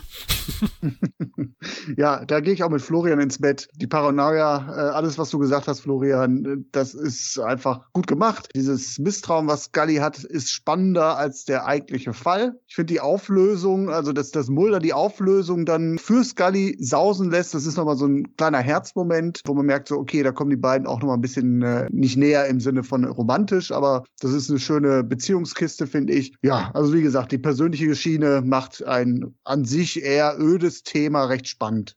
Ja, also ich bin ja noch ein bisschen wohlwollender. Ich habe ja acht Punkte gegeben, also einen mehr, weil ich das schon insgesamt sehr, sehr stark fand, dass man es schafft, innerhalb von einer Folge quasi alles so einzureißen und ein glaubwürdiges Szenario zu haben, oder ein halbwegs glaubwürdiges Szenario, dass Scully wirklich im Zweifelsfall auch auf Mulder äh, schießen würde, dass da dieser Keil so hart reingetrieben wird und was Manipulation aus einem Menschen eben machen kann. Man könnte jetzt auch sagen, es geht einfach ein bisschen zu schnell. Ja, man hätte es auch über mehrere Folgen langsam etablieren können. Aber das hatten wir ja schon mal. Ne? Wir erinnern uns an die ähm, mit den Substanzen, die in Mulders äh, Trinkwasser in der Wohnung drin waren, ne, wo man versucht hat, ihn zu manipulieren, in, am Ende der zweiten Staffel. Und man hat es halt hier ein bisschen anders da gemacht. Und es sind einfach viel erinnerungswürdige Szenen drin, ne? Der Raucher und äh, Mulder und X, diese ganzen Szenen, die mit diesen Charakteren irgendwo spielen, sind einfach auch wunderbar auf den Punkt. Das sieht alles toll aus. Und ja, ist einfach eine schöne Vorbereitung. Und vor allem, was ich vorhin gesagt habe, du hast diesen ganzen Cast, der normalerweise in den Alien-Verschwörungsfolgen drin ist, aber es geht halt immer nicht um Aliens. Das macht aus einem vertrauten Ensemble auf einmal wieder irgendwas anderes. Oder benutzt die mal auf eine andere Art und Weise. Und auch das finde ich sehr, sehr interessant. Ich müsste jetzt tatsächlich schummeln. Ich bin gerade gar nicht sicher, ob Matt Beck noch mehr Drehbücher geschrieben hat. Aber äh, ich erinnere mich noch an, an ein Interview, dass er quasi damals erzählt, er hätte schon am Anfang der dritten Staffel ähm, Chris Carter so Story-Ideen gepitcht nach dem Motto, hier, ich würde da gerne mal was machen. Und dann waren sie aber so busy, diese ganze Staffel zu produzieren. Und immer wurde noch was drauf noch was drauf und der war so mit seinen Spezialeffekten beschäftigt, dass dann eines Tages Chris Carter quasi bei ihm auf der Matte stand und sagt, ja, übrigens, du machst Folge 23, ne? Wir beginnen in zwei Wochen mit der Produktion. Also, äh, good luck.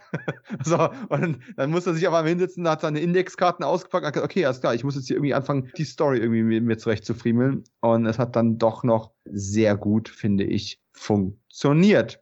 Und damit, Jungs, sind wir an einem entscheidenden Punkt in diesem Podcast angelangt, denn wir haben, und ich klopfe jetzt dreimal auf Holz, den zweiten Durchlauf der zweiten Hälfte der dritten Staffel zum zweiten Mal aufgenommen. Und das ist jetzt die Klebestelle, die die Hörer gleich hören werden, wo wir quasi überleiten. In die Vergangenheit. In die Vergangenheit. In etwas, was wir vor grob geschätzt einem Jahr, wann haben wir das aufgenommen, Florian? Von einem ja, Jahr? Ziemlich genau, ne? Ziemlich genau, Februar 2020, ja. Wow. Ja, also wir haben es vor genau einem Jahr aufgenommen. Ihr hört also gleich die ein Jahr älteren Stimmen von uns. Wir machen jetzt hier auch noch eine, eine Time-Travel-Folge draus. Bin gespannt, wie wir den Rest der Staffel gefunden haben. Spoiler-Alarm, es fehlt ja nur noch eine Folge, aber die ganzen, die ganzen Statistiken, die ganzen Preise, die die Serie noch abgeräumt hat, all das besprechen wir noch in dem letzten Stück, das noch kommt. Insgesamt war es eine spannende Staffel. Wir wissen schon, wie es weitergeht. Wir haben ja, wie gesagt, Staffel 4 Teil 1 schon aufgenommen. Wir können es kaum erwarten, das mit euch zu teilen. Ich sage an der Stelle nochmal, weil wir es das letzte Mal sehr kurz gehalten haben, weil wir nach der Aufnahme völlig im Eimer waren. Wir haben, wie gesagt, äh, alle 24 Folgen an einem Stück aufgenommen. Danke fürs Zuhören, danke für eure Treue, danke, dass ihr immer wieder nachfragt. Das hat uns dazu motiviert, auch nicht einfach die Flinte ins Korn zu werfen und zu sagen, scheiß drauf, wir machen das jetzt nicht nochmal. Das hat uns sehr viel Nerven und Energie gekostet. Es ist einfach immer wieder eine Freude, in diese Welt abzutauchen. Das machen wir natürlich ein Stück weit auch selbstsüchtig, aber eben auch und vor allem, weil euer Feedback immer so fantastisch ist. Danke, danke, danke. Und ja, ich verabschiede mich an der Stelle schon mal ganz äh, formhaft aus der Gegenwart in die Vergangenheit und freue mich dann auf die bald kommende Zukunft mit der vierten Staffel und darüber hinaus. Macht's gut. Das hast du sehr schön gesagt. Schließe mich an. Bis zum nächsten Mal. Ja, viel Spaß mit dem Rest und wir sehen uns in der Vergangenheit, Zukunft und wo auch immer. Ciao ich frage das jetzt scherzhaft, aber letzten Endes, das ist ja die Aussage der, der Folge ein Stück weit, greift diese Hysterie auf, das Fernsehen Kindern schadet, das Fernsehen gewalttätig macht. Hier wird halt in die Mystery über, überzeichnet mit Manipulation der Bilder. Letzten Endes werden wir durch Schleichwerbung mehr oder weniger schon ewig manipuliert. Manche sind dafür anfällig, meine Frau, und manche nicht, ich. Ähm, aber letzten Endes, ja, was meint ihr? Auf welcher Seite steht ihr? Schadet Fernsehen oder schadet es nicht? Also da ich äh, mein Leben lang schon sehr intensiv Fernseh schaue, bin ich der lebende Beweis, dass es nicht schadet. so gut wie ich geraten Sagst bin. du? Sozial wie auch optisch. Also ja, es ist wie mit allem im Leben in Maßen. Man kann im Maßen ein Weinchen trinken, im Maßen vielleicht mal ein Zigarettchen rauchen und im Maßen auch Fernsehen schauen und Internet konsumieren. Man sollte es halt nicht kopflos und endlich Ausschweifen machen. Klar, nicht jeder kann vielleicht reflektieren und macht es dann und dann kann es auch schaden, aber am Ende machen es immer noch die Leute, die vorm Fernsehen hocken und deswegen sage ich jetzt per se, dass Fernsehen alleine nicht schadet. Ich würde einfach das mal mit Natural Born Killers halten. Natürlich kann man Film und Fernsehen äh, vorhalten, dass sie äh, gewaltverherrlichend sein, dass sie, was weiß ich, Leute auf dumme Gedanken bringen können. Könnte aber auch natürlich sagen, die Berichterstattung über reale Verbrechen bringt die Leute auf dümmere Gedanken. Ja, sehr schön. Und das Internet ist der neue Bösewicht und damit ist das Fernsehen endlich vom Haken.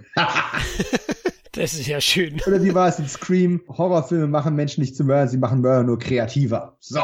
Ja, damit sind wir auch quasi schon fast beinahe ganz am Ende. Denn genauso wie die Veröffentlichung dieses Podcasts, der Tag steht schon fest. Talita Kumi 1 wird ja noch fortgesetzt in der nächsten Staffel. Wir haben wieder ein Staffelfinale vor uns. Natürlich, ich sage es gleich vorweg, die Fallhöhe von Anasazi ist natürlich gigantisch, automatisch. Damit muss man sich erstmal messen. Und ich gebe ehrlich zu, als ich damals das Videotape mit dem kompletten Mehrteiler gekauft habe, war ich auch im Verhältnis ein bisschen enttäuscht, weil den Anasazi-Mehrteiler, ja, den muss man schon erstmal schlagen. Anyway, der Rewatch hat mir 8,5 Punkte entlockt. Und trotzdem, Höflichkeit geht vor, Patrick, als X-Pod-Gast der Ah, ne, ähm, Mythologie-Vorsitzende. der Mitgliedervorsitzende, der auch hier ein bisschen schwächelt mit seinen 8 von 10 Punkten. aber du bist schon wieder wohlwollender unterwegs, als du es noch beim Zug gewesen bist, ne? Das, Also das stimmt. Wobei, wenn ich Teil 1 und Teil 2 zusammenzähle, komme ich auch auf einen Schnitt von 8. Also von daher. ah, Alles, alles gut, alles gut. linke Tasche, rechte Ja. Tasche.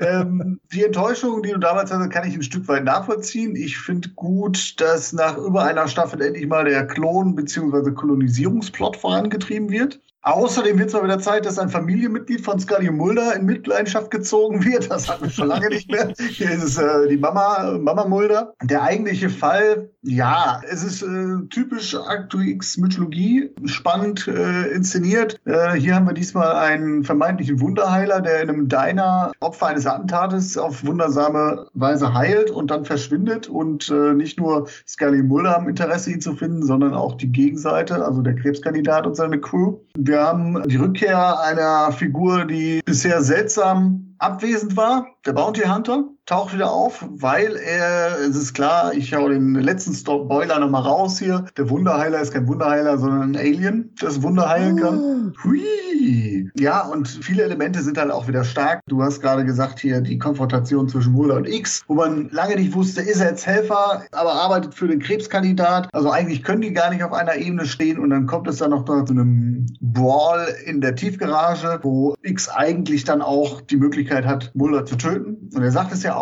ich sollte sie auf jeden Fall erschießen. Sie sind ein toter Mann, Mulder, und es spielt keine Rolle, wer sie umbringt. Ganz große Szene. Und das, was sich eigentlich in der letzten Mythologie-Folge, in der Doppelfolge schon angedeutet hat, die Unsicherheit des Rauchers, finde ich, äh, wird hier nochmal in einem Verhör mit Jeremiah Smith, so heißt der Wunderheiler bzw. Alien, kommt hier nochmal, das heißt nochmal, noch deutlicher raus und macht diese Figur noch interessanter. Sie ist nicht nur dieser Unbesiegbare im Hintergrund. Ähm, in der vierten Staffel werden wir noch die eine oder andere Folge dazu noch sehen. Darauf freue ich mich auch schon. Starke Folge, aber keine Folge, die mit Brillanz brilliert, so wie ich jetzt wenig brilliert habe mit diesem Fazit. Du wolltest einfach auch nochmal ein tolles Wortspiel bringen. Es ist spät. äh, ja. Ja gut, ich bin, ich bin glaube ich bei Patrick. Ich gebe auch 8 von 10. Ist wirklich eine richtig starke Folge, aber vielleicht war die ganze Staffel auch schon zu stark, um dass mich die jetzt so richtig vom Hocker gehauen hätte. Die ist wirklich gut ausgespielt, die liefert auch wieder vieles, involviert Mulders Mama. Ja, da können wir auch ein Lied draus machen. Wie heißt die Lauders Mama? Okay, passt, lass was gut sein. ähm, Mama Mulder. Mama, Mama Mulder. Mulder. ja, genau. Ja, den Raucher sehen wir wieder auch und äh, der wird einmal mehr auch als Zyniker entlarvt dann in der Szene, aber eben auch als unsicherer. Schöne Dialoge dann auch zwischen ihm und den vermeintlichen Wunderheiler. Fand ich gut. Ich finde ein bisschen der Bounty Hunter wirkt so ein bisschen reingedrückt fürs Finale, wenn man die Folge für sich allein betrachtet. Ja, der läuft so für sich nebenher, aber gut, das sehen wir dann auch in der Fortsetzung erst. Cliffhanger ist gut ausgespielt, ist eine gute Folge, aber für mich eben auch nicht eines der ganz großen Highlights der Serie. Also verglichen mit den anderen äh, Staffelfinalen ist, ist der Cliffhanger jetzt nicht ganz so stark, finde ich. Ja, da hätte der Bounty Hunter wohl jemand anschießen müssen oder so. Irgendwie wäre es in die Richtung. Es gibt schon Stare-Down, wo man sich schon fragt, was passiert jetzt. Aber es wird halt so weggeblendet, ja. Und wie gesagt, die Staffel an sich war schon unglaublich stark und hat auch dann viele Highlights und auch Cliffhanger, weil wir viele Zweiteile hatten. Also ich muss ja in ein paar Punkten widersprechen. Ich meine, ich bin nur einen halben Punkt besser aufgestellt mit 8,5. Ich finde die Folge jetzt auch vor allem bei der erneuten Sichtung mit einigem Abstand doch deutlich stärker. Es fehlt natürlich ein bisschen so diese buchstäblich explosive Wucht von Anasazi. Weil letzten Endes, wir treffen uns mal irgendwo mitten in der Pampa und dann kommt der Bounty Hunter auf uns zugelaufen. Nichts gegen Brian Thompson, der Typ ist bedrohlich, gar keine Frage. Aber das ist alleine halt nicht dieselbe Cliffhanger-Wucht, wie wir sie bei Anasazi hatten. Trotz alledem, der ganze Auftakt, vor allem das, das grandiose Schauspiel von äh, Roy Thinnes, oder Thines, ist als Jeremiah Smith einfach grandios. Das kann man nicht anders da formulieren. Ich finde es halt einfach auch total spannend, dass man den gecastet hat, angeblich ja auf einen Zufall zurückgehen, weil David Duchovny mit ihm in einem Flugzeug saß und er hat gesagt, hey, wie wär's, Chris Carter, wollen wir den nicht engagieren für diese, für dieses Staffelfinale, für die Rolle? Aber er hätte jetzt mal berücksichtigt, dass der damals in Invasion von der Vega in den 60ern eine Rolle gespielt hat in einer Serie, in der es darum ging, dass Außerirdische in menschlicher Form die Invasion der Erde vorantreiben, dann finde ich das schon ein sehr gelungenes äh, Stuntcasting für eine Mystery-Serie aus den 90ern, in der es darum geht, dass Aliens offensichtlich einen Kolonisierungsplan vorantreiben und dabei aussehen können wie Menschen. Ja, der Kopfgeldjäger läuft so ein bisschen nebenher und da sehe ich auch ein bisschen das Problem. Der, der wird ja erst relativ spät überhaupt eingeführt in die Episode. Hätte man ihn dann nochmal irgendwo Schaden anrichten lassen, um auch abseits der harten Akte X-Fans, die sich noch anderthalb Jahre oder zwei Jahre zurückerinnern, um noch dran zu erinnern, wie gefährlich der überhaupt ist. Ich meine, wir wissen das natürlich, weil vor allem, weil wir die Folgen schon dreimal gesehen haben. Aber der Autonormalverbraucher kriegt der das wirklich mit, dass das jetzt so ein gefährlicher Showdown ist und dieser eine Typ gegen die drei eigentlich schon übermächtig genug ist. Ich finde, das hätte man noch ein bisschen eleganter umsetzen können. Nichtsdestoweniger muss man sich das erstmal trauen, ein Staffelfinale von so einer Serie zu bringen, ganz Menge hochkarätische Besetzungen vorzunehmen und dann hat man eben den Mittelteil dieser Folge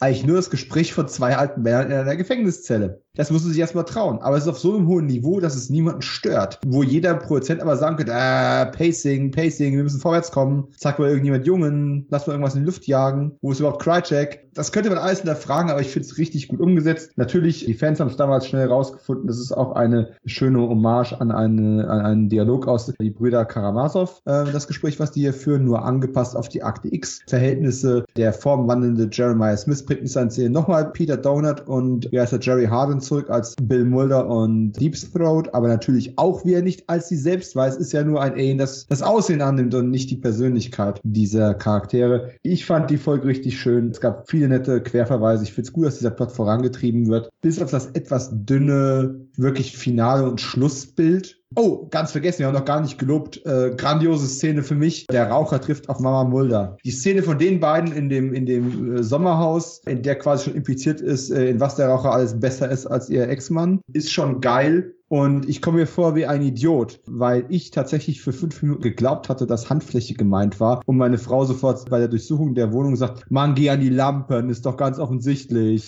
Echt? Ich ja. habe hab diesen Kontext nicht verstanden. Ich habe gedacht, wie kommt ihr denn darauf? das ist ja kurios. Das hatte ich mir nämlich notiert. Also Deus Ex Machina irgendwie so. Hm. Hm. Ich meine, ja. es könnte ja auch Alpen heißen. Warum ist sie da nicht drauf gekommen? Ja, keine Ahnung. Aber meine, das ähm, Schlaganfall dieses Wort schreibt, das ist ja kein Versehen. Sie macht ja, ich glaube, sie verschlüsselt es ja, so interpretiere ich das ja. Sie schreibt ja nicht Palm drauf, weil sie gerade irgendwie aus neurologischen Gründen nicht gerade ausschreiben kann. Ich glaube, sie macht das bewusst. Habe ich naja. nicht interpretiert, aber es ist eine interessante Sichtweise, muss man sagen. Ich bin aber mit der Staffel im Großen und Ganzen ja. sehr zufrieden. Ich glaube, ihr auch. Wenn ich auf unsere Wertungen gucke, wir liegen sehr nah beieinander. Also Gesamtwertung von Patrick 7,2, Florian 7 7,3, ich 7,1. Das ist schon sehr, sehr gut. Ich kann ja gerade nochmal äh, in unsere Top 3 Folgen reingehen. Wenig überraschend, Clyde Bruckman macht die Nummer 1, José Chang macht die Nummer 2 und tatsächlich auch eine, eine Akte X-typische Folge, Paperclip, die Verschwörung des Schweigens, macht den Platz 3. Ganz knapp vor der Feind Teil 2 jetzt fast geschafft. Hatten wir es überhaupt, dass auf Platz 1 mal keine Mythologie-Folge war? Ich äh, glaube nicht, aber ich kann ja mal kurz spicken und meine Sprechweise so ausdehnen, dass es keiner merkt.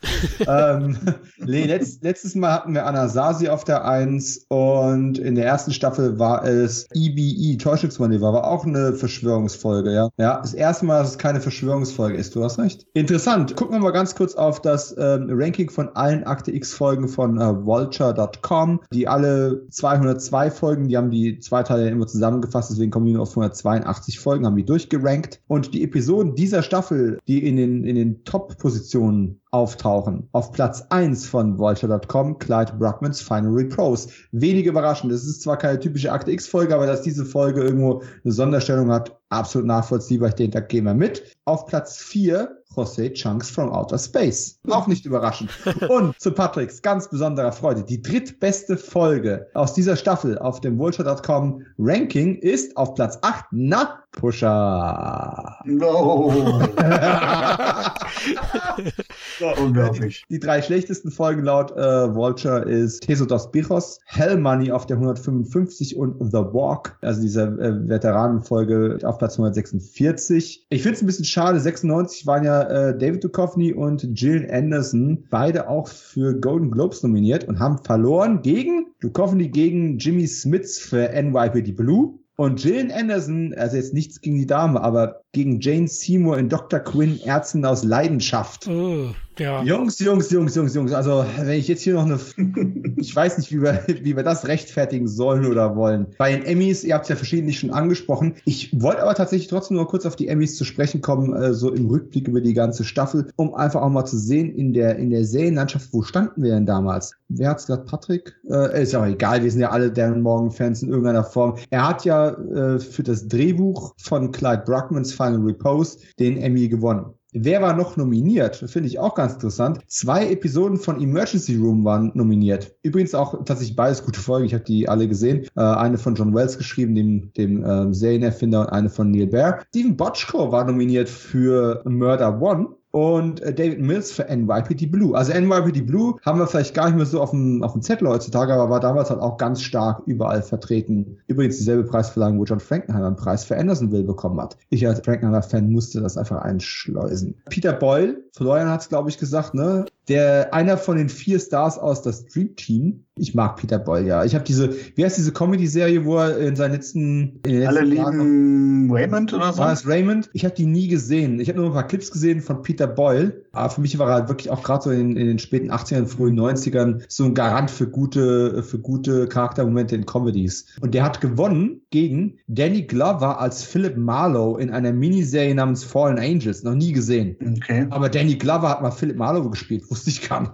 Also Peter, Peter Boyle, also normalerweise hat man ja oft so Besetzungen, wo du sagst, so alternative Besetzungen. Wenn ja. du die hörst, kann ich mir überhaupt nicht vorstellen. Ursprünglich hatten die Autoren wohl den äh, Bob Newhart vor Augen für die Rolle von Peter Boyle. Und äh, den kennt man vielleicht jetzt aktuell aus Big Bang Theory als äh, Sheldons Kindheitshelden. Professor Proton, auch so ein sehr, sehr melancholischer, eigentlich schon so, so Tropf, ne? Ein melancholischer mhm. Tropf. Hätte in meinen Augen auch nicht schlecht funktioniert. Mhm. Ja, aber Peter Boyle. Ja, Peter Boyle hat es gut gemacht. Wie gesagt, er hat auch noch gewonnen gegen, ich gehe jetzt im Alpha durch, gegen Michael Jetter, der inzwischen ja verstorben ist, Richard Pryor inzwischen verstorben und Rip Torn inzwischen verstorben, die alle drei Gastrollen in verschiedenen Folgen von Chicago Hope hatten. Und die hat er alle in den Sack gesteckt, Peter Boyle. Und äh, Jillian Anderson war auch nominiert als beste Hauptdarstellerin und hat verloren. Also sie war zusammen nominiert mit Angela Lansbury für Mord ist ihr Hobby. Ich habe es wirklich nicht eine Folge komplett gesehen. Äh, und Sherry Stringfield von, äh, von Emergency Room. Aber gewonnen hat Kathy Baker für Picket Fences. Ich liebe Gillian Anderson, aber Picket Fences ist auch eine mega gute Serie. Muss man irgendwie schulterzuckend hinnehmen. Akte X hat leider verloren, war ja auch nominiert für beste Dramaserie, war zusammen nominiert mit NYPD Blue, Law and Order und Chicago Hope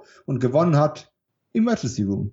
Tja, das war damals eben auch noch ganz groß. So viel zu der Award Season, aber ich glaube, wir sind uns eigentlich insgesamt eine richtig gute Staffel. Und ähm, ich bin sehr gespannt auf Staffel 4. Ich glaube, die ersten drei Staffeln sind so die, die ich am meisten gesehen habe und auch am häufigsten wiederholt habe. Staffel 4 habe ich wahrscheinlich bisher erst zweimal komplett gesehen und freue mich sehr auf die, auf die Blu-ray-Sichtung. Habt ihr da irgendein besonderes Highlight, was euch noch im Kopf geblieben ist? Also ich freue mich auch auf Staffel 4. Staffel 3 war jetzt sehr, sehr stark. Also die Kinderkrankheiten der ersten beiden Staffeln sind ausgemerzt. Du hast wenig Stinker drin, um dieses Wort mal wieder zu bemühen. Mhm. Mein Gefühl ist, dass ich die Monster of the Week Folgen tendenziell besser bewerte, wobei äh, die Mythologie-Folgen bei mir leicht verlieren. Deswegen freue ich mich auf die Fortsetzung äh, in, in, Staffel 4. Äh, ich glaube, auch die ersten drei Staffeln habe ich häufig gesehen. Vier habe ich jetzt so spontan. Habe ich vor Augen diese Folge, ich weiß nicht, ob sie tatsächlich vor diese, diesen, diesen Texas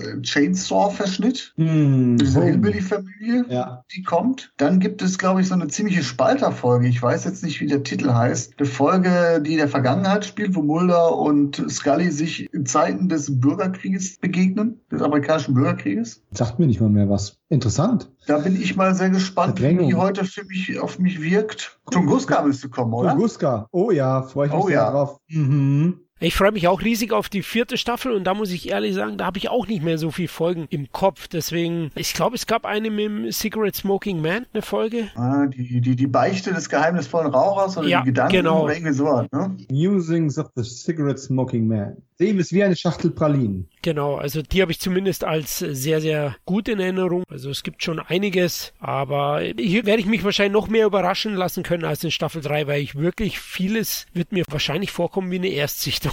Es ist lange her. Also vor allem also die Monster of the Week Folgen. Da habe ich jetzt doch in der ersten, zweiten und dritten Staffel, also speziell die erste und zweite, unzählige Folgen, na, Tombs und so weiter, die, die kannte ich einfach auch komischerweise in Jersey Devil, da haben wir in der ersten Staffel geredet. Die hatte ich so gut in Erinnerung. Wirst trotzdem noch enttäuscht. Ja, genau, sozusagen, ja. Ja, ich, ich lasse mich überraschen auf jeden Fall. Sehr schön, dann äh, hoffen wir mal, dass wir nicht wieder so eine lange Pause haben, bis wir das nächste Mal zusammenkommen. Äh, an unserer Motivation soll es nicht scheitern. Tja, und ich hoffe, alle, die zugehört haben, bleiben uns gewogen. Habt Spaß daran gehabt, schickt uns gerne, welche Folgen auch immer ihr am besten oder am schlechtesten fandet. Irgendeine schlechte werdet ihr auch finden, da bin ich mir sicher. Selbst die größten Fans werden irgendeine haben, mit der sie ein Hühnchen zu rupfen haben oder eine Katze. Erreicht uns auf äh, Twitter unter cet-podcast. Wir sind natürlich auf Facebook und ach, was weiß ich, überall sonst unterwegs. Ja, was gibt's noch zu sagen? Nicht mehr sehr viel. Äh, das Akte X Special, es kommt noch versprochen. Wir haben das jetzt fest eingeplant und vielleicht äh, haben wir es sogar schon aufgenommen, äh, bis diese Folge veröffentlicht worden ist. Bis dahin bleibt mir nur zu sagen, bleibt mysteriös, hütet euch vor Leuten, die identisch aussehen oder plötzlich ihr Aussehen verändern. Schwarzes Öl ist nur gut im Tank und ansonsten bis bald. Tschüss. Ciao.